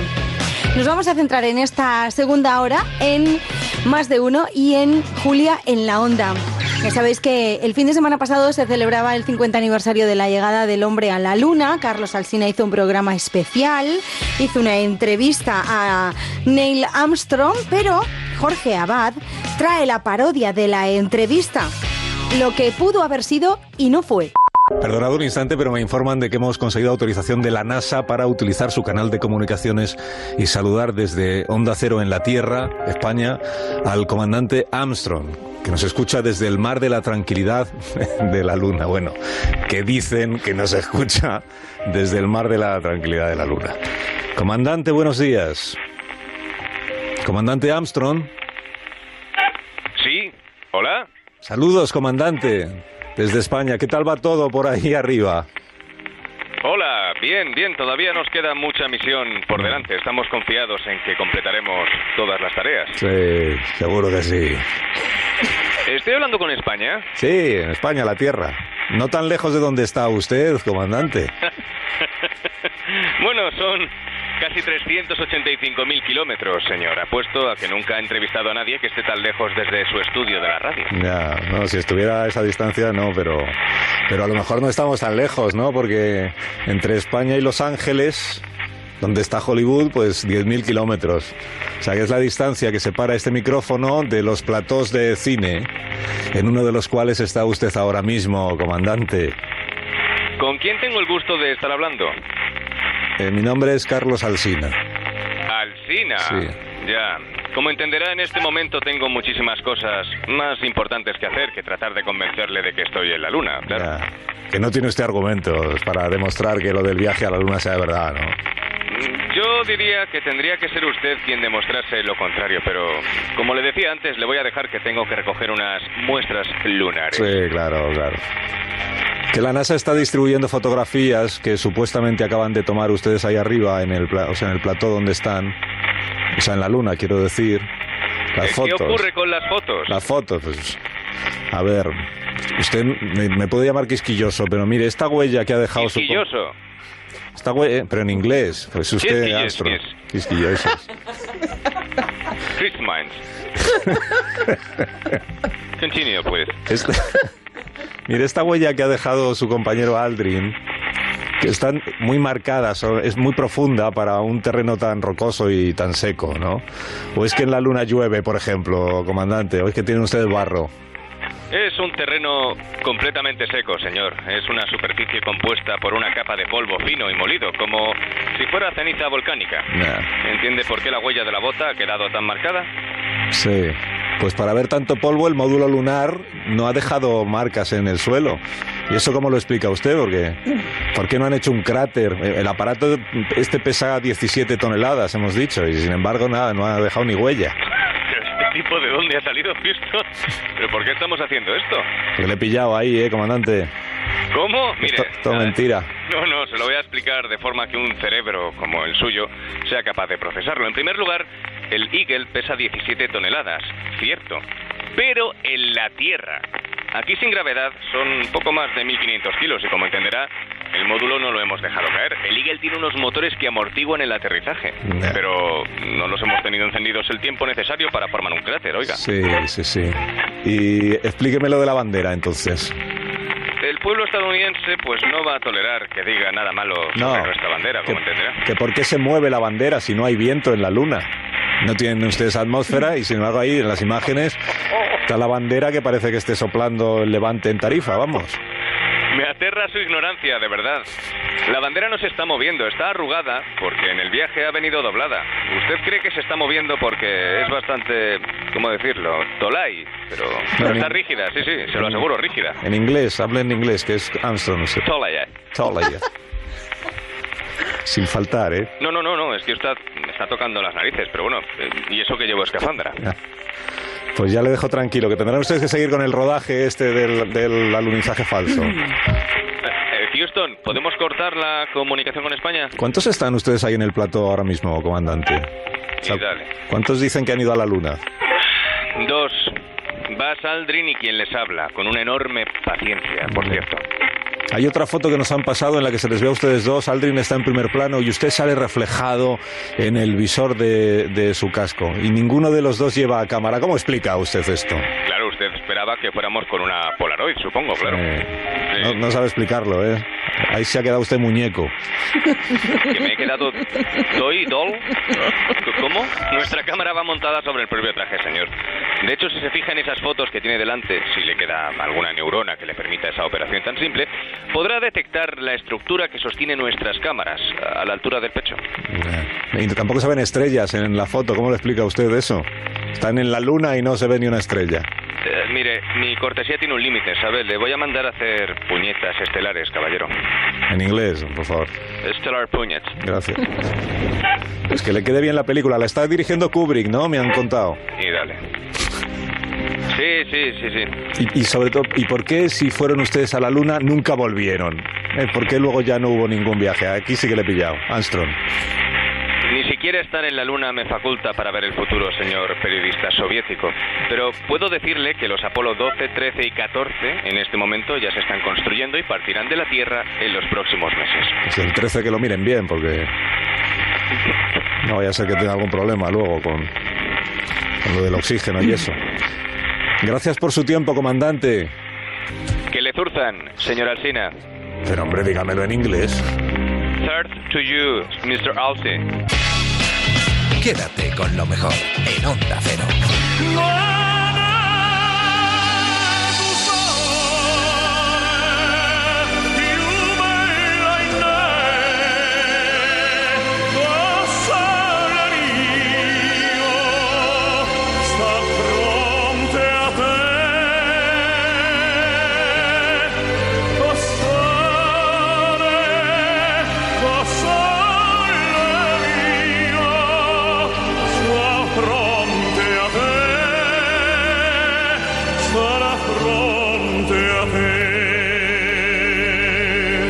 Se os ponen los pelos de punta escuchando a Plácido Domingo. Madre mía, qué voz tiene este hombre.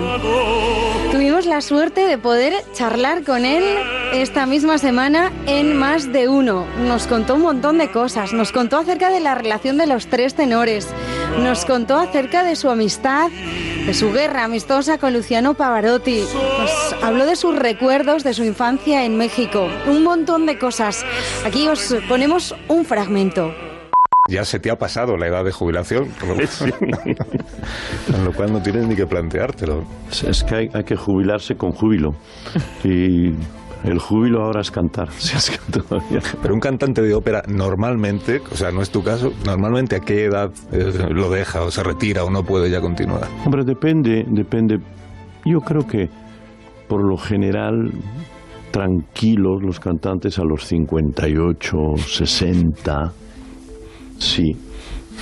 Algún caso 62. Habrá algunas excepciones. O sea, ¿no? que nos, es- está regalando 30 años de, de propina. No, no, no tanto, no, no, no. Había un, 90 no, tenor, no, no. había un tenor que duró 75 años, que se llamaba Koslowski, pero tenía la peculiaridad que solo cantaba cuando iba Stalin al teatro. pero el caso de Plácido Domingo es absolutamente descomunal, por los años y por las horas de vuelo, no son tanto los años como las funciones. Tienes ahora 78. 78. He traído algunas fotografías para, para verlas contigo. A ver qué te parece. que- que que son fotografías en la radio, que son unas fotografías un poco, un poco especiales. Mira esta primera, que igual la, la reconoces.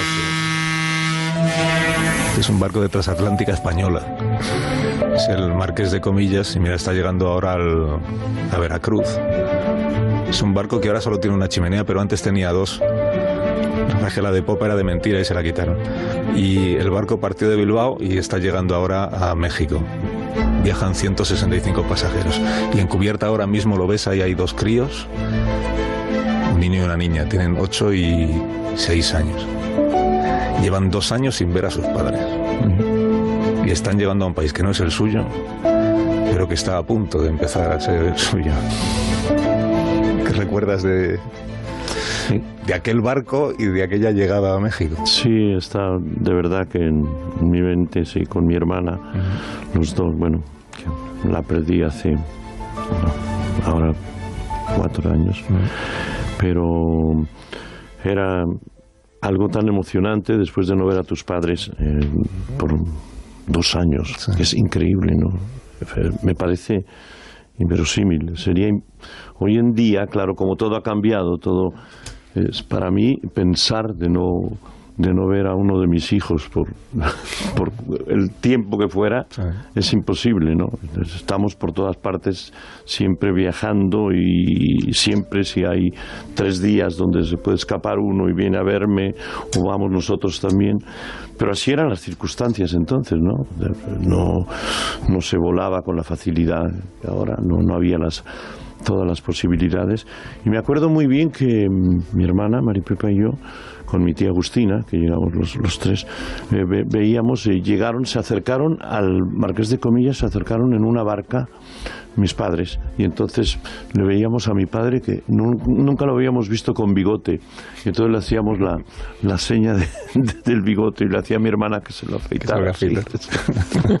Oye, yo al principio he dicho que íbamos a recibir hoy a un currante, porque igual hay personas que tienen esta idea de, bueno, el cantante de ópera nace, viene al mundo ya con esa capacidad, con ese que, que trae de serie, digamos, y entonces lo único que tiene que hacer es aprovechar sus aptitudes y llegar al sitio donde le toca cantar hoy, subirse al escenario, va y canta. Y le llaman de otro teatro, pues llega al día siguiente, media hora antes, se pone allí y canta. Y no tiene nada que ver con eso. Tu vida es, es una vida de estar, sobre todo en los teatros, ensayando y preparando y, y afinando. Eres muy exigente, me han dicho. Y de repetir y repetir y repetir y mejorar y mejorar y, y mejorar. Al final tu éxito es fruto sobre todo de, de la perseverancia, de la dedicación y del, y del sacrificio. Efectivamente, digamos, eh, no te puedes eh, no te puedes dormir, ¿no? No, no, no puedes decir, bueno, estoy bien. Es que cada día hay que mejorar y sobre todo con los años tienes que tienes que buscar nuevo repertorio, como me ha sucedido desde hace 10 años, que lógicamente había cantado pues 50 años como tenor y, y eso hay que verlo lo que representa con un repertorio eh, extensísimo y dificilísimo. Entonces me di cuenta, digo, ¿qué hago? Eh, siempre había pensado que antes de retirarme quería hacer una parte de barítono, que era el Simón Bocanegra. Y entonces, de repente, no me iba a retirar todavía, porque todavía cantaba de tenor, y viene Daniel Barenboim y me dice, Placio, ¿pero por qué quieres esperar? Vamos a hacer el Simón Bocanegra ahora. Total que lo hicimos en, en Berlín, y la misma producción en la escala, y al mismo tiempo yo seguía haciendo todavía partes de tenor, pero ya el, el Bocanegra se vuelve un poquito un sello, el nuevo sello, digamos, de como ha sido el Otelo en el, en el repertorio de ópera, y entonces empiezo a, a recibir ofertas para hacer otras partes de barítono. Y entonces veo que llega, como un par de años más tarde, llega el momento en que digo, de tenor no, no puedo seguir cantando porque es, es- es- la, la voz eh, ya no, no tengo toda la tesitura. Y entonces empiezo a cantar las partes de, de barítono, sobre todo las partes eh, verdianas que son padres, ya sea de una hija o de un hijo. ¿Por qué? Porque lógicamente no puede ser el galán, no puede ser el héroe eh, a, a mi edad. Entonces hacer las partes de, de padre pues me van muy bien. Placer Domingo, un placer recibirte. Gracias por este rato de conversación y hasta cuando tú quieras.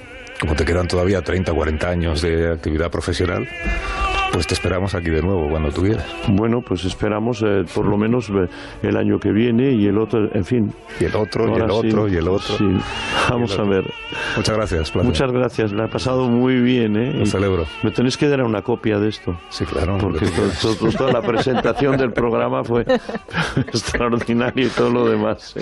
Un placer. Bueno. Cuídate mucho. Vale, encantado. Quédate con lo mejor, con Rocío Santos.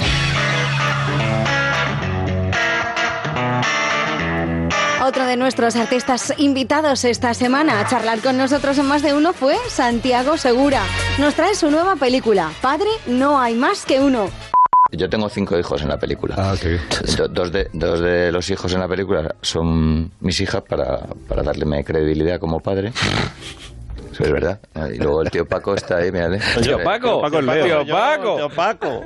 Que quería meter también algún mm, actor cómico para que la gente sepa que es una comedia, que se va a reír. No, solo, no solo hay niños. Eh, Y además el tío Paco es muy, cuñado. muy- es muy fan de los niños. Tío Paco es el cuñado. Soy cuñado. O sea, tú eres, tú eres- De verdad que lo ha abordado, no sé por qué, pero ha A mí los niños cuñado me gustan bien. escabechados. A ti los niños no te han gustado nunca. Y me preparo unas encerronas este muy buenas. Por ejemplo, a ver. No, no Pues me, eso. No me cuentes toda la película. No, pero- no. Pero básicamente es que él es un boca chancla. Sí, eso es verdad. Y Ahí dice, razón. voy a hacer esto y no puede con ello. Y al final, ¿quién paga el pato? Pues el, El tío Paco, el tío cuñado, Paco. el tío Paco. El auténtico protagonista de la película es el tío Paco. O sea, esto ahora que, ahora que estamos aquí eh, en Petit Comité, porque es el héroe. Todos los solteros se identifican con el, con el tío Paco. Y eso que el tío Paco está casado, pero está casado con Silvia Abril. Bueno, que es como no que está es como casado. está casado. es una condena realmente. O sea, entonces, el A ver, sí, para que es- tú eres idea. sinosis. tú sí. Yo soy, tú eres como ha dicho Es un Cinco hijos. faraón. Cinco Cinco hijos. Si te quedas solo a cargo de los Me críos. quedo solo por listo, porque empezó a decir, cariño, si es que no te organizas. Si es que tampoco, si esto hay que, si te hicieras listas. Y, y entonces ella me mira como dice, pero este tío. Que es Tony, Me está vacilando, Tony Acosta, que hace de mi mujer, lo hace muy bien. Y dice, tú lo vas a flipar. Y dice, "Me- pues me voy una semana al Caribe. Y digo, yo, muy bien, muy bien, así te relajas, no sé qué. Y la tía se va Oh. con, con la mujer, de, con la mujer de, del tío Paco. Que es mi hermano. Y os quedáis vosotros dos. Y nos quedamos, eh, me quedo yo con todos los niños. Uh. Y a las dos horas pues ya estoy llamando. Eh, cariño, eh, dice, ya sabía, no puedes con ellos. Digo, no, no, que te llama para ver qué tal estás. Dice, pero si estoy en el taxi no llega al aeropuerto. Ese es un poco el... Ahí empieza el fenómeno. Eso es la realidad, realmente. La. ¿eh? Esa es la realidad de lo que pasa en la vida. Oye, y, al- y a Leo, o sea, al tío Paco, recurres para que te ayude Para que a lidiar cable, con los críos. imagínate, o sea, ¿a quién recurro? claro. El resultado será mucho peor que si no lo hubieras llamado. Un tío, un tío con una comida familiar dice, quita, quita, los niños. Yo prefiero estar en una habitación llena de ratas. Y dice la mujer, pero si tú eres alérgico a los ratones, dice, pues, pues por eso, para, que te, para- para que te imagines. Encantador. Bueno, la prepara. Oye, Leo, que mm, ahora, eh, como si no estuviera, Santiago, ¿qué, qué tal la experiencia? Muy bien. No, bien, no, no, hombre, no. He dicho como si no estuviera. No, muy bien, porque es muy entretenido. El rodar, la verdad, que es lo único porque son muchas horas y se hace largo el proceso, pero ha estado divertido porque es una cosa. Lo tenía muy clarito lo que íbamos a hacer. Estaba lleno de niños, había que tener cuidado de no pisarlos porque son muy pequeños, se meten por todos lados. El problema de los niños en las casas es que tiene que haber una altura mínima para ir. como las atracciones, ¿no? Los Como- muebles. como las atracciones. Es que como pises un poco con confianza, pum, ahí has pillado. Y te hablo ya de chavales que ya tienen una edad que se mantiene sobre sus pies, pero cuando gatean eso es horroroso. Eso es terrible, pisar una manita, Oh. resbalar. te- yo de visita a casas de amigos que me han echado, de mala forma. Habéis puesto un poco de atención, porque no dejar al niño donde se ha metido. Porque le pisaste la manita al niño que gateaba. Ya ves.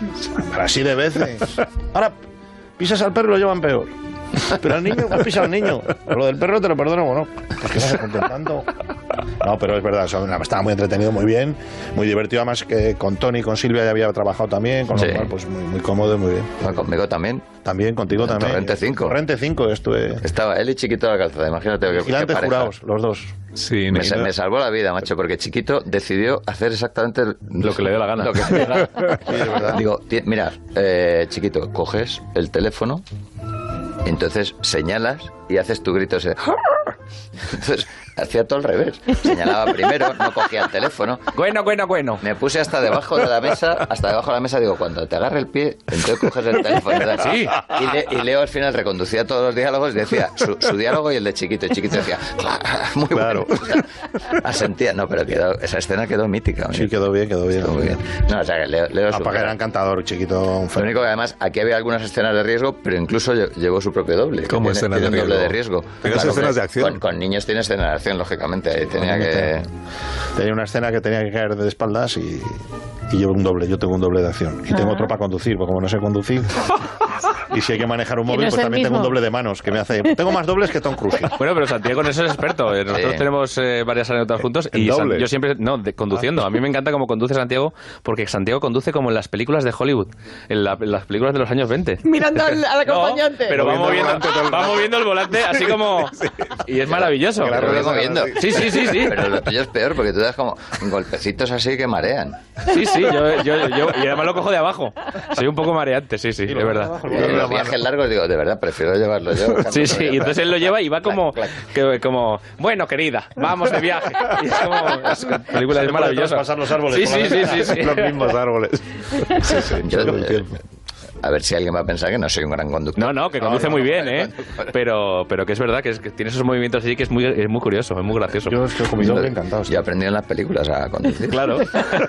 Con croma de fondo, ¿no? Con- de como fondo. decía eh, Leo. Eh, Bueno, que la película se estrena finalmente el 1 de agosto. Si usted tenía pensado ir el 2, no se preocupe, el 2 también se, Claro, por se supuesto. proyecta. Es decir, No la incluso el quitarán en un 3, día. El 4.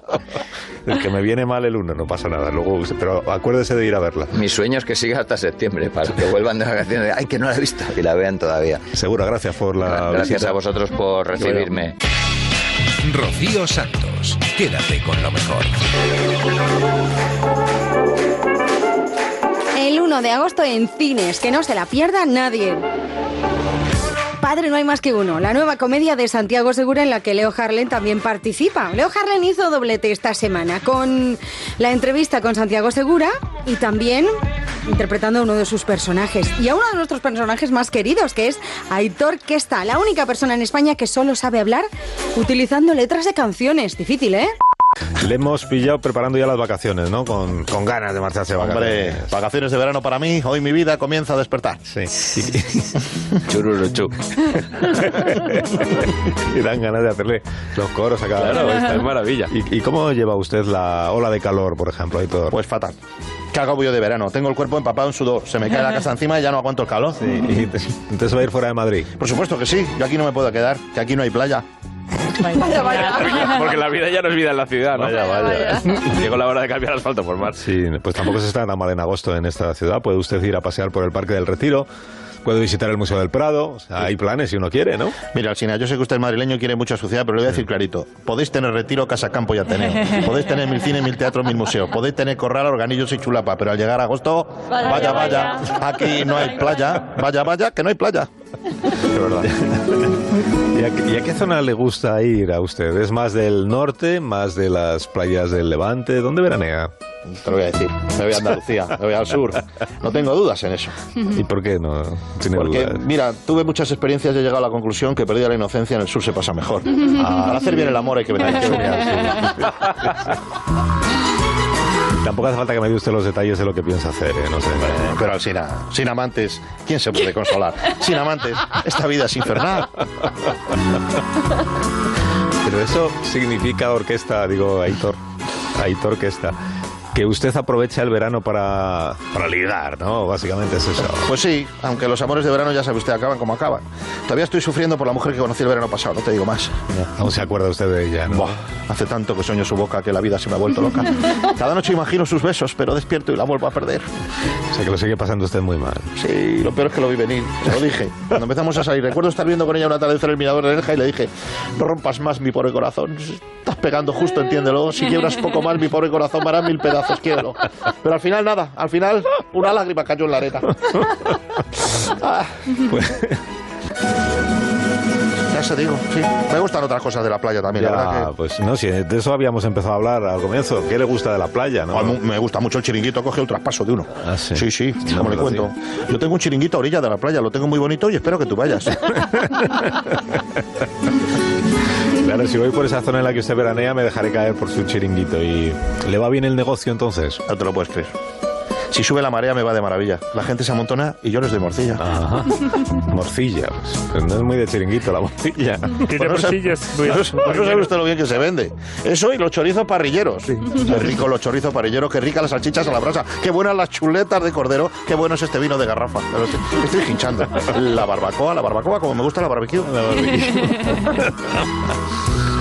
Y luego, después de la siesta, pues eh, se preparará usted para la fiestuki, ¿no? Que la noche Por joven.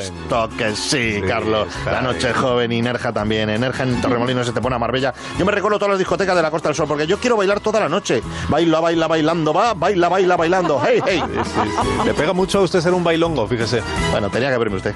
Parto la pana, rompo tarima. Mire, yo me pongo una mano en la cabeza, A ver. Una mano en la cabeza. hago un movimiento sexy, Movimiento sexy. una mano en la cintura, Una mano en la un cintura. movimiento sexy. Eso ya lo ha dicho, movimiento sexy. Y ahora empiezo a menear. Suavecito para abajo, Abajo. para abajo, para abajo. Suavecito para arriba. Para arriba. Para arriba. Suavecito para abajo. Para abajo. Para abajo. Suavecito para arriba. Pues así todo el día. ¿Qué te parece? Pues que es una, me parece que es una pena, que es una pena que no le puedan ver a usted mientras mientras baila, Baila. porque lo hace estupendamente a pesar de su edad. Claro, pues yo es que esto y el reggaetón lo bordo. Es que esto es lo que le gusta a la Chorbiti. Sí, sí. A ella le gusta la gasolina. Dame más gasolina. Como le encanta la gasolina. Dame más gasolina, Alcina, como al gato Carolina. Dame gasolina. Esto es una maravilla. En Onda Cero, quédate con lo mejor. Rocío Santos. Qué buenos ratos nos han dado esta temporada nuestros humoristas de cabecera, Carlos Latre, Carolina Noriega, Jesús Manzano, Leo Harlem, Agustín Jiménez. Madre mía, hemos pasado tantas horas tan divertidas que, por cierto, podéis recuperarlas en nuestra web, en ondacero.es. Ahora nos vamos a Julia en la onda. Vamos a hablar de verduras, vamos a hablar de alimentación, de la fruta y de un montón de consejos y de trucos que nos va a dar nuestro experto de cabecera, Julio Basulto. Hablamos sobre todo de los grandes mitos veraniegos. Los típicos, beber agua antes de tener sed, el melón o la fruta cuidado por la noche, la operación bikini. En fin, es nuestro nutricionista y él nos aclara un montón de cosas. De los mitos dietéticos veraniegos, ¿cuáles dirías que son los más extendidos, Julio? Pues hay cuatro. Para mí el primero es beber antes de tener sed. Nos llega por tierra, mar y aire el mensaje, en mi opinión interesado, de que tenemos que beber antes de tener sed, antes de que aparezca el mecanismo de la sed. El segundo mito dietético es ese que reza que el melón por la mañana oro, por el mediodía plata, ¿lo conoces? Sí. Y por la noche mata. Este y otros mitos relacionados con las frutas, ¿no? Otro es la operación bikini, que se supone que tenemos que adelgazar para el verano y luego ya está, ya puedes retomar tus hábitos ¿no? anteriores. Esto es como ir al cura y confesarse, salir y seguir pecando. No, hostia, hubiese sido mejor que no hubiese sido nunca, ¿no? Y eh, por último, las dietas de moda. Las dietas que, bueno, que la gente sigue de forma así loca durante un tiempo y, y sea por la pérdida de peso o sea por otros motivos, por ganar salud o por pensar que es la dieta clave para siempre, ¿no? Me ha sorprendido lo que has dicho de que hay que beber antes de tener sed. Eh, tú dices, no. No. O sea, no, hay que beber O sea, cuando no. se tiene sed. Fin. Pero es que hay gente que no tiene sed. La, gente mayor, por ejemplo, no tiene sed. Hay que Sí. Y los niños tampoco son muy conscientes No, en los sed. niños no hay que hacer nada. Eh, en ancianos frágiles, sí. Si la persona mayor, además de ser una persona mayor, padece una patología, por ejemplo, padece una demencia, ¿no? O, no sé, padece un trastorno, no sé, metabólico, hepático, y el médico considera, el médico a él mismo, ¿eh? no, no, sola- no, no diciéndolo en la radio, considera que está ante una situación en la que es importante que beba antes de tener sed, que puede ser, pues en ese caso sí, pero son casos excepcionales. Y en niños, desde luego, ¿no? Los en niños funciona muy bien su mecanismo de la sed. Esto lo justifiqué en un artículo titulado Beber en función de la sed, también en verano. Esta, si teclean el título en Google, encuentran y es gratis. Y ahí justifico con bibliografía muy seria lo que acabo de afirmar. Suena, lo digo porque es que como suena tanto a herejía, que incluso a ti te sorprende, yo creo que está bien que la gente lo pueda comprobar con la evidencia científica disponible. Por una parte tenemos al Instituto de Medicina de Estados Unidos, es decir, la entidad de la que depende la salud de todos los norteamericanos, diciendo literalmente, el estado de hidratación continúa siendo normal en una amplia gama de ingestas para ancianos y para personas más jóvenes. Es decir, no te preocupes por beber sed. ¿A quién le interesa que tú bebas tanta agua? Piénsalo. En nutrición la mayor parte de mensajes están interesados. Son mensajes que lo que persiguen es que aumentar tu cuota de estómago y en este caso pues tu cuota también de la sed, ¿no? Pero también cito sobre todo un artículo científico de alguien a quien admiro mucho, el, doctor- el profesor Carl Hennegan, que es un catedrático de medicina basada en la evidencia, que publicó en BMJ, en el antiguo British Medical Journal, un artículo científico en 2012 eh, que dice que beber antes de tener sed no está justificado en población general, pero ojo, tampoco en atletas. Y esto es importante, porque buena parte de la población que hace deporte también ha recibido durante años este mensaje, patrocinado por lo, quien vende, entre comillas, refrescos o bebidas para deportistas, de que tienen que beber antes de tener sed. Yo también lo creía, por cierto, y así lo puse por escrito en un libro que se llama Nutrición y Dietética Clínica. Es el manual de referencia en nutrición en habla castellana, en habla hispana, pero en la tercera y en la cuarta edición, la cuarta edición se ha publicado justo hace poco, de ese libro yo he coordinado el capítulo alimentación y deporte y he justificado por escrito que los deportistas, salvo en situaciones concretas, que son más bien excepcionales y no normas, pues tienen que beber en función de su sed. Ujú. Así que ese es el mensaje que O sea que lo que regula lo que, lo que regula la hidratación es la sed que tengamos, no el calor eh, que haga fuera. ¿eh? A No. 40 grados no tenemos por qué beber sistemáticamente cada 10 minutos para no deshidratarnos, si no tenemos sed, claro. Lo que dice la literatura es que en población sana, en países en los que no hay un calor extenuante, siempre, ya sé que hay situaciones de calor, una ola de calor, pero en poblaciones que tienen acceso fácil al agua potable, que es nuestro caso, tú hables un grifo ahora mismo en el lavabo y tienes agua potable, no hace falta transmitir el mensaje de beber antes de tener sed. Y cuidado, mm, beber mucha agua, más allá de lo que dice el mecanismo de la sed, tiene consecuencias medioambientales, como sabes. No solamente pues consecuencias económicas, porque es mucho más caro beber agua, sobre todo si es embotellada, que una botellita pequeña de agua. Esta costumbre que embotellada. es, que es moda casi, que todo el mundo va en el bolso, lleva en el bolso o en la mano la botellita de agua mientras va paseando por la ciudad ayuda eso? Me parece, bueno, claro, si esa botellita la han rellenado en su casa me parecerá bien, pero tanta gente bebiendo agua embotelladas, de verdad, eso es un derroche y un impacto medioambiental terrible, ¿no? no, no van a morir por beber un poquito más de su sed, ¿no? En cualquier caso, beber más de lo que la sed que tengas tampoco va a ir mal para tu salud, me refiero. No va a ir mal para tu salud a escala individual. A escala poblacional, hacer creer a mucha gente que tiene que beber en función de su sed puede generar tres cosas. La primera, frustración, porque no consigues beber, pues esos mm, litros de agua, esos dos litros de agua o ocho vasos al día que supuestamente dicen los expertos. Supuestamente porque los verdaderos expertos no dicen eso, ¿no? Primero, frustración. Segundo, en deportistas a veces se produce una condición llamada hiponatremia por dilución, que es que beben demasiada agua, diluyen el sodio y pueden tener edemas cerebrales que no son norma, son excepción, pero ocurren. Bueno, si no está justificado, sería mejor no hacerlo, ¿no? Y por último, en personas susceptibles, una condición que se llama potomanía, que es esta gente que sí que necesita, necesita beber mucha agua y que son capaces de beber 6 litros de agua al día y si no los beben se encuentran mal, ¿no? Es un trastorno más bien mental que no físico.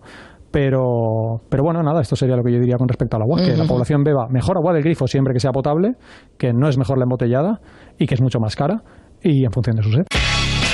Quédate con lo mejor en Onda Cero. Mucho más en ondacero.es. Si tenéis alguna duda, ya sabéis, os vais al podcast y ahí lo podéis escuchar todo al completo. Esta semana en Sociedad Anónima hemos conocido a José Luis de Augusto. Es ingeniero aeronáutico y piloto. Hace cuatro años sufrió un grave accidente. Su historia es muy particular y tiene un espíritu de superación tremendo. ¿Cuánto tiempo tardaste en volver a pilotar después del accidente? Porque el accidente fue hace cuatro años más o menos, ¿no? Sí, efectivamente, fue un día un 9 de mayo de 2015. Y bueno, más que preguntar eh, cuándo volví a pilotar es eh, cuándo volviste a recuperar una vida lo más eh, normal posible, si podemos decir, porque bueno, siempre de que tienes un- una lesión de este tipo, una lesión medular, eh, pues el impacto en tu vida es completo. Realmente tu vida cambia de, bueno, del día la noche en nada, en cuestión de, minutos. Entonces, pues bueno, eh, antes de, pensar en, volar, eh, pensé en, bueno, cómo retomar mi vida, ¿no? Eh, después de, una situación donde de buenas a primeras tienes, profesionalmente estás en el entorno donde quieres estar, económicamente bien, familiarmente, bueno, me había casado hacía ocho meses. Entonces, pues en una situación de vida completamente estable y feliz, pues verte de pronto en una silla de ruedas. eh, con tu vida totalmente limitada y, y bueno y, decir bueno y ahora qué, hago entonces pues bueno fue un periodo complicado. Realmente bueno estuve seis meses ingresado en el hospital posteriormente un año y pico yendo a, a rehabilitación a- también al hospital de manera ambulatoria. Y bueno y posteriormente pues la rehabilitación porque eso continúa hoy en día hoy día a día pues hoy por ejemplo lo normal media son dos tres horas diarias. Y bueno que eso es lo que hace que me permite pues tener un estado de salud eh, pues lo más eh, óptimo posible para poder hacer otras tareas como en este caso pues lo de, volar que como ya te he comentado pues vino muy a posteriori ya en el año 2017 dos años a posteriori Dos años después. Hombre, te preguntaba específicamente lo de volar por una sencilla razón, porque evidentemente cuando quedas en una silla de ruedas tu vida cambia absolutamente, y puede pasar a todo el mundo, pero en el caso de un piloto que vuelva a volar, que es tu caso, y que además quiera poner en marcha y esté a punto de hacerlo la primera escuela de pilotos discapacitados de nuestro país, es un plus, ¿eh? Es un plus de, esfuerzo. Bueno, eh, sí, eh, muchas veces eso. Al final, eh, mi pasión desde pequeño era, era volar y realmente para lo que me había preparado era para, para eso. Después del accidente, pues, pues como te comentaba, hubo un periodo ahí donde realmente lo de volar era, era algo que tenía aparcado, guardado en un cajón y prácticamente no quería ni pensar en ello porque realmente era algo que, me hacía daño porque tampoco era consciente de que se pudiera volar pues estando eh, con una paraplegia. Fue en 2017 cuando mis compañeros de, Airbus pues me, abrieron los ojos y contactaron con un instructor italiano, Paolo, que no dudó en traerse su avión adaptado, enseñarme cómo, cómo se volaba y demás en un avión pues sin pies, únicamente con un kit de adaptación para, para poder controlar lo que son los pedales eh, con las manos. Y, y bueno, y a partir de ahí fue cuando dije, bueno, vamos a ver en España cómo, cómo, cómo conseguirlo, porque bueno, hasta ese momento, pues aquí en España España había una asociación que es IAS Voladora, que bueno, había desde 2002 había estado intentando conseguir eh, bueno, eh, poder volar y que pilotos con paraplegia pudieran volar y bueno, hasta ese momento solamente había conseguido con que era bastante en vuelos en, en veleros, en aviones sin motor. Sí, aviones sin Entonces, motor. bueno, dijimos, oye, si en el resto de Europa se está volando y hay pilotos parapléjicos que, que están volando, porque aquí en España no? Y ahí fue pues la tarea, dos años arduos de, de intentar convencer y, y dar eh, y darle confianza a las autoridades después de que tenemos las aptitudes, igual que cualquier otra persona, con, con, bueno, con nuestras limitaciones que sustituimos pues con la adaptación correspondiente de la aeronave. O sea que tú en un principio eh, había serias dudas de que pudieras eh, volver a volar porque no hay una o no teníamos una gran experiencia aquí eh, con pilotos discapacitados que pudieran volar y conociste a este piloto italiano que te trajeron tus compañeros que llegó volando y, y que Efectivamente, hombre, sí, sí. te abrió los ojos decir que sí que Eh, puedes, que sí que puedes efectivamente, volver, sí, ¿no? sí. Imagínate realmente el primer vuelo, pues como piloto eh, que- realmente hice con él, pues fue una experiencia de uf, eh, que sí se puede, fue como abrir de nuevo el camino y, y retomar mi pasión de, de pequeño. Y bueno, y ya a partir de ahí fue una tarea, bueno, de, de completamente enfocada y demás a intentar recuperar eh, mi licencia de vuelo, eh, instructor de vuelo que Hubo también muchos problemas, perdona José Luis, hubo muchos Sí. problemas para que recuperaras ese permiso de aviación civil. Dos años.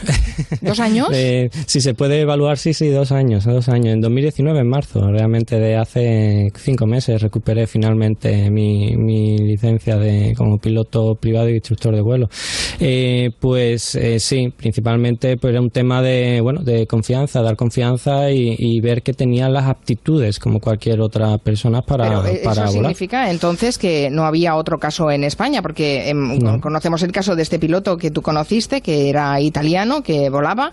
También en Francia y en algún otro país eh, europeo existen eh, antecedentes, pero en España eres tú el pionero.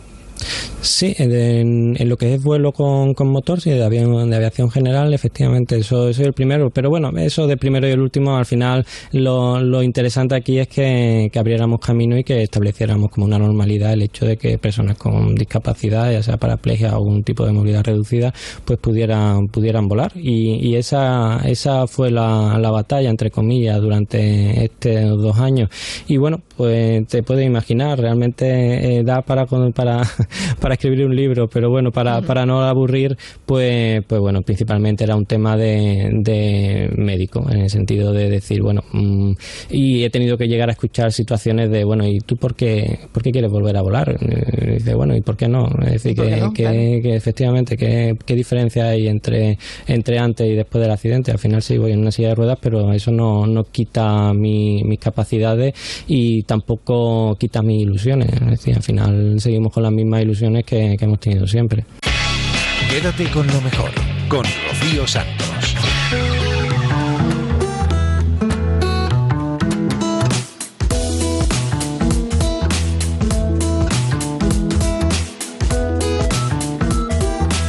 Todo un ejemplo de superación sin duda ninguna. Seguimos en Julia en la Onda con el periodista Churso Torres, que nos contaba, nos hablaba sobre la comunicación en tiempos de redes sociales, toda una revolución tecnológica. El señor Torres ha coordinado un grupo de autores que ha lanzado el libro En tiempo de dragones. Básicamente jugamos con la acepción que se le ha dado a las grandes corporaciones tecnológicas, los dragones actuales, y con el asalto medieval de aquí habitan dragones que utilizaban los cartógrafos cuando llegaban a partes de los mapas que estaban dibujando y que no sabían dibujar. Pues ahora tenemos la cartografía de los mapas, pero nos falta posiblemente buena parte de nuestra cartografía sociocomunicativa. Y es en esta zozobra donde vivimos, en tiempo de dragones. En Tiempo de Dragones es un libro que recoge el trabajo cooperativo de cinco personas, ¿no? ¿Sois más o menos? Cinco. Cinco en, en la foto y en la mancheta, pero bueno, hay también eh, varias colaboraciones. Hemos intentado hacer un libro lo más coral posible. Es un grupo que os llamáis la línea Maginot. Que, que, por cierto es uno de los grandes fracasos defensivos del siglo XX. No me digas que ya dais la batalla de entrada por perdida. No, es la erótica del derrotado. Quiero Ah, decir que vale. tiene un punto eh, muy eh, contradictorio y nos pareció un hombre muy, muy adecuado. En plan, somos legión y efectivamente luchamos contra una corriente que difícilmente se puede revertir. Ahora que ya los conocemos, vamos a ver a qué conclusiones han llegado. Yo he visto cosas que vosotros no creeríais. Atacar naves en llamas más allá de Orión. He visto rayos de brillar en la oscuridad cerca de la puerta de Tannhausen. Todos esos momentos se perderán en el tiempo. Como lágrimas en la lluvia. ¿Se perderán todos esos momentos en el tiempo, como vaticina la ficción de Blade Runner, o seremos capaces de redirigir la tecnología para mejorarnos como, como especie? Yo creo que seremos capaces de redirigirla, pero que en el proceso perderemos, ya hemos perdido eh, muchas cosas, pero efectivamente no es un camino eh, sin retorno. Y de hecho, esto es lo que decía Nexus 6, pero en la última versión de Blade Nexus 8 dice, lo más humano que puedes hacer es morir por otro humano. Y creo que la inteligencia artificial nos está colocando en la tesitura de si realmente será más humana que nosotros. Los primeros gurús de Internet nos decían que navegar por la red era tan fácil, tan intuitivo, tan accesible y además no cobran por entrar, decían. Ahora ya sabemos que todo tiene un precio y a veces pagamos precios altos. Es maravillosa la semántica de Internet. Navegar, buscador, todo tenía una acepción casi pirata. Pero efectivamente, eh, vivimos en un sistema capitalista y nada es gratis. Y la ficción de que era gratis también la compramos porque resultaba muy cómodo. Pero efectivamente nada es gratis y ahora estamos viendo de alguna manera los, los picos de la contrapartida, pero llevan años funcionando con, con esa realidad. Nos hemos convertido, según decís vosotros, en este en tiempo de dragones, un concepto bastante interesante, bastante nuevo, los emiceptores. Es decir, emisores y receptores a un tiempo. ¿Y eso tiene ventajas? ¿Qué ventajas tiene? A ver, yo creo que efectivamente, eh, sobre todo en sus eh, primeros momentos comerciales, eh, a finales del siglo XX, eh, Internet em, rompió un ciclo comunicativo que se remontaba en los tiempos modernos a la Revolución Francesa y a los tres poderes más el cuarto poder, que eran los medios de comunicación. Y con la irrupción de las redes sociales hace 15 años, porque hay que recordar que solo tienen 15 años, todavía no tienen la mayoría de edad, pues esto fue una eclosión y nos permitió sortear pues mm, eh, todo tipo de, eh, de estructura comunicativa tradicional. Y efectivamente, o sea, se ha conseguido de alguna manera este cliché de empoderamiento social. Lo que sucede es que a tu habilidad para recibir y generar información se le ha sumado toda una trastienda de control de contenidos y de dirección de climas que mm, pues estamos eso descubriendo de manera reciente y que de alguna manera yo creo que forma parte de una hoja de ruta eh, mucho más compleja. Lo que sucede es que en todo este proceso nos hemos mostrado más como primates curiosos en el desempeño de uso de los dispositivos móviles en lugar de plantearnos realmente para qué queremos hacer eso. O sea, quiero decir, nos metemos en, en la última app de envejecimiento por el chiste, pero ¿cuál es la trastienda de quererme ver viejo? O sea, por detrás de este reclamo de, de ocio, que funciona a las mil maravillas, pero insisto, apelando a nuestra parte más infantil, perdemos el norte y hacemos entrega de datos y de lo que sea necesario. En Onda Cero, quédate con lo mejor. Rocío Santos.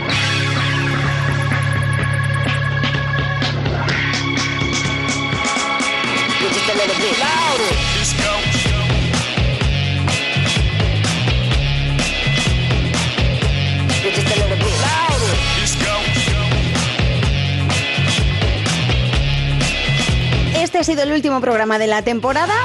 Este ha sido el último programa de Quédate con lo mejor en este mes de julio y en esta temporada. Llevamos ya 200 programas desde abril de 2015. Madre mía, ¿quién nos lo iba a decir, eh?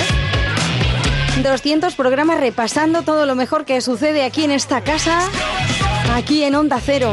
Como siempre os digo, ya sabéis que lo tenéis todo en nuestra web, ¿eh? en ondacero.es. Gracias por estar ahí. Vosotros sois los culpables de que sigamos tanto tiempo.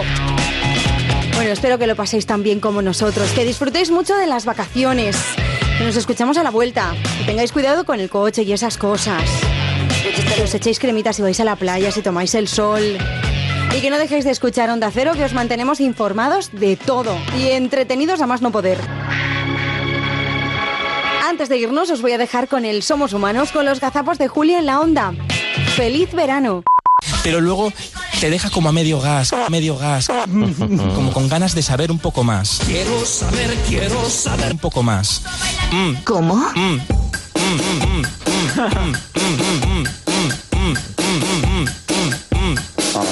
le reúne. Aquí estamos. Y cuando reúne a, todos los parchís, encima. En, con los nervios a, a, flor de piel. Encima, en, sentados alrededor de una mesa. ¿Qué? Meten los, los títulos de crédito y se acaba. ¡Colines! Pero si ahí empezaba el documental. ¡Que me va, que venga alguien! Con ellos juntos. ¿Cómo estás llorando? Contando cómo les ha ido la vida después. Cariño, tranquilo. Ignacio es un poquito faltón. ¿Hostia? Y me parece que esa agresividad que utilizas siempre para calificar los argumentos de las otras personas, creo que no está bien. Porque no eres ni frío ni caliente, te vomitaré de mi boca. Ahí está pasando algo. Leemos en el Apocalipsis. La paz del Señor esté siempre con todos vosotros. Eh, Ahora por alusiones le doy la palabra a Ignasi Guardans. Yo quiero que se peleen, que, que discutan. Ignasi. Me hierve la sangre. No, no, no, no, no. Estamos en una tertulia, pero yo lo de te vomitaré de mi boca, pues no, no me apetece mucho contestar. Y no quiero entrar porque ya me estoy calentita y no quiero. O sea, ya las citas del apocalipsis. Y que me llamen tibio, ¿qué quieres que te diga? ¡Vete a la mierda! No, yo tengo, mucho respeto Juan Manuel. Se sacarían los ojos a punta de tijera. Pero cuando tú haces una descalificación general, El tío es un capullo sin igual. Eso es verdad. pues has de estar preparado a que alguien te descalifique la descalificación Sí, general. pero es que eso no es- eso no, estoy es hablando serio. yo. Cojones, ya. Estoy hablando yo. Estoy harto, que te cállate. Estoy hablando yo, me he quedado callado. Su capullo. Mientras tú hablabas, ahora te toca tragar a ti. Tragar y callar. Porque si no, yo te hubiera contestado cuando has dicho lo de te vomita de mi boca. Que te está jugando la vida. Y no, y me callaba. Así que ahora te callas tú. que se han enamorado, Merche. Esos dos se han enamorado. ¿Qué nivel tenemos? Los mosquitos. ¿Cómo? ¿Qué dice? Los mosquitos. ¿Esta tía de dónde la habéis sacado? Los mosquitos. ¡Marichocho! Oye, yo el otro día hice parar al conductor Con tu stock, amigo, con tu que nos llevaba desde Coruña a Monforte ¿Pero por qué? ¿Por qué? ¿Por qué? porque en esas dos horitas pues no, no pude aguantar y No puedo, hice no parar.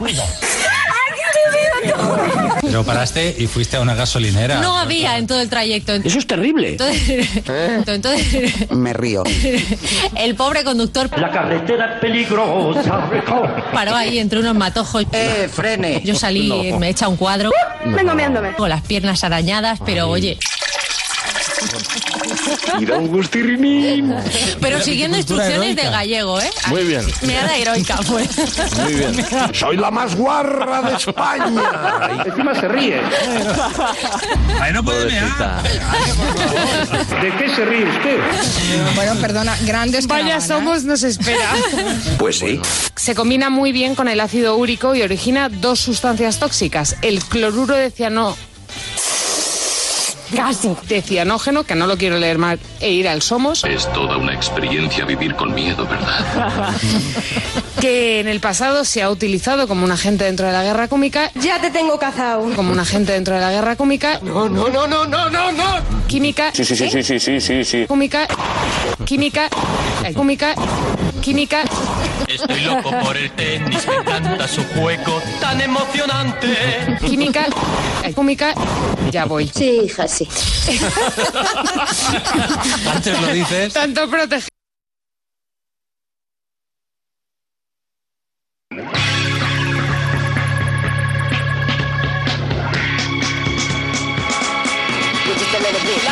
La más guarra de España. Encima se ríe. Ahí no puede mear. ¿De qué se ríe usted? Bueno, perdona, grandes Vaya somos nos espera. Pues sí. Se combina muy bien con el ácido úrico y origina dos sustancias tóxicas, el cloruro de ciano Casi. De cianógeno, que no lo quiero leer mal, e ir al Somos. Es toda una experiencia vivir con miedo, ¿verdad? que en el pasado se ha utilizado como un agente dentro de la guerra cómica. Ya te tengo cazado. Como un agente dentro de la guerra cómica. No, no, no, no, no, no, no. Química. Sí, sí, sí, sí, sí, sí, sí, sí. Cómica. Química. eh, Cómica. Química. Estoy loco por el tenis, me encanta su juego tan emocionante. Química. Cómica. Ya voy. Sí, hija, sí. Antes lo dices. Tanto protegerme. No sirve de nada, no sirve de nada, no sirve de nada. La prueba es que han cosechado una audiencia a ver dónde está Supermax. ¿Dónde está? No lo veo. Supermax. ¿Dónde está? Supermax, ¿dónde está? A mi coño, yo qué sé. Tengo un cuaderno que no encuentro nada. Esto es una mierda. Como siempre. te queda esa carita de gilipollas. Un exactamente un 4,7%. Anda, dale un beso al abuelo. Enviado especial Edu Pidal, buenas tardes. Buenas tardes. Y sigue en marcha ese entrenamiento del Real Madrid en Montreal con esa noticia del regreso de Zinedine Zidane al trabajo tras viajar a Europa. Ahí está pasando algo. Tenemos, tenemos problemas eh, con esa comunicación. No me jodas. Intentamos de nuevo Edu- Pidal. Media. a Europa. A Europa. Hablaban en una lengua que nadie entendía. Llevaba unas ropas que nadie había visto. Pero esto no fue todo. Dicen que eran verdes de la cabeza a los pies. Imposible esa conexión. esta va a ser la definitiva. Ahora sí, esa conexión es viable con Edu Pidal. Buenas tardes de nuevo. Hola, soy Edu. No. Edu Pidal. Buenas tardes, decía. Un botón rojo. Ah, no, no, y a mí me gustaría que fuera una palanca para que colgarse y hacer racas.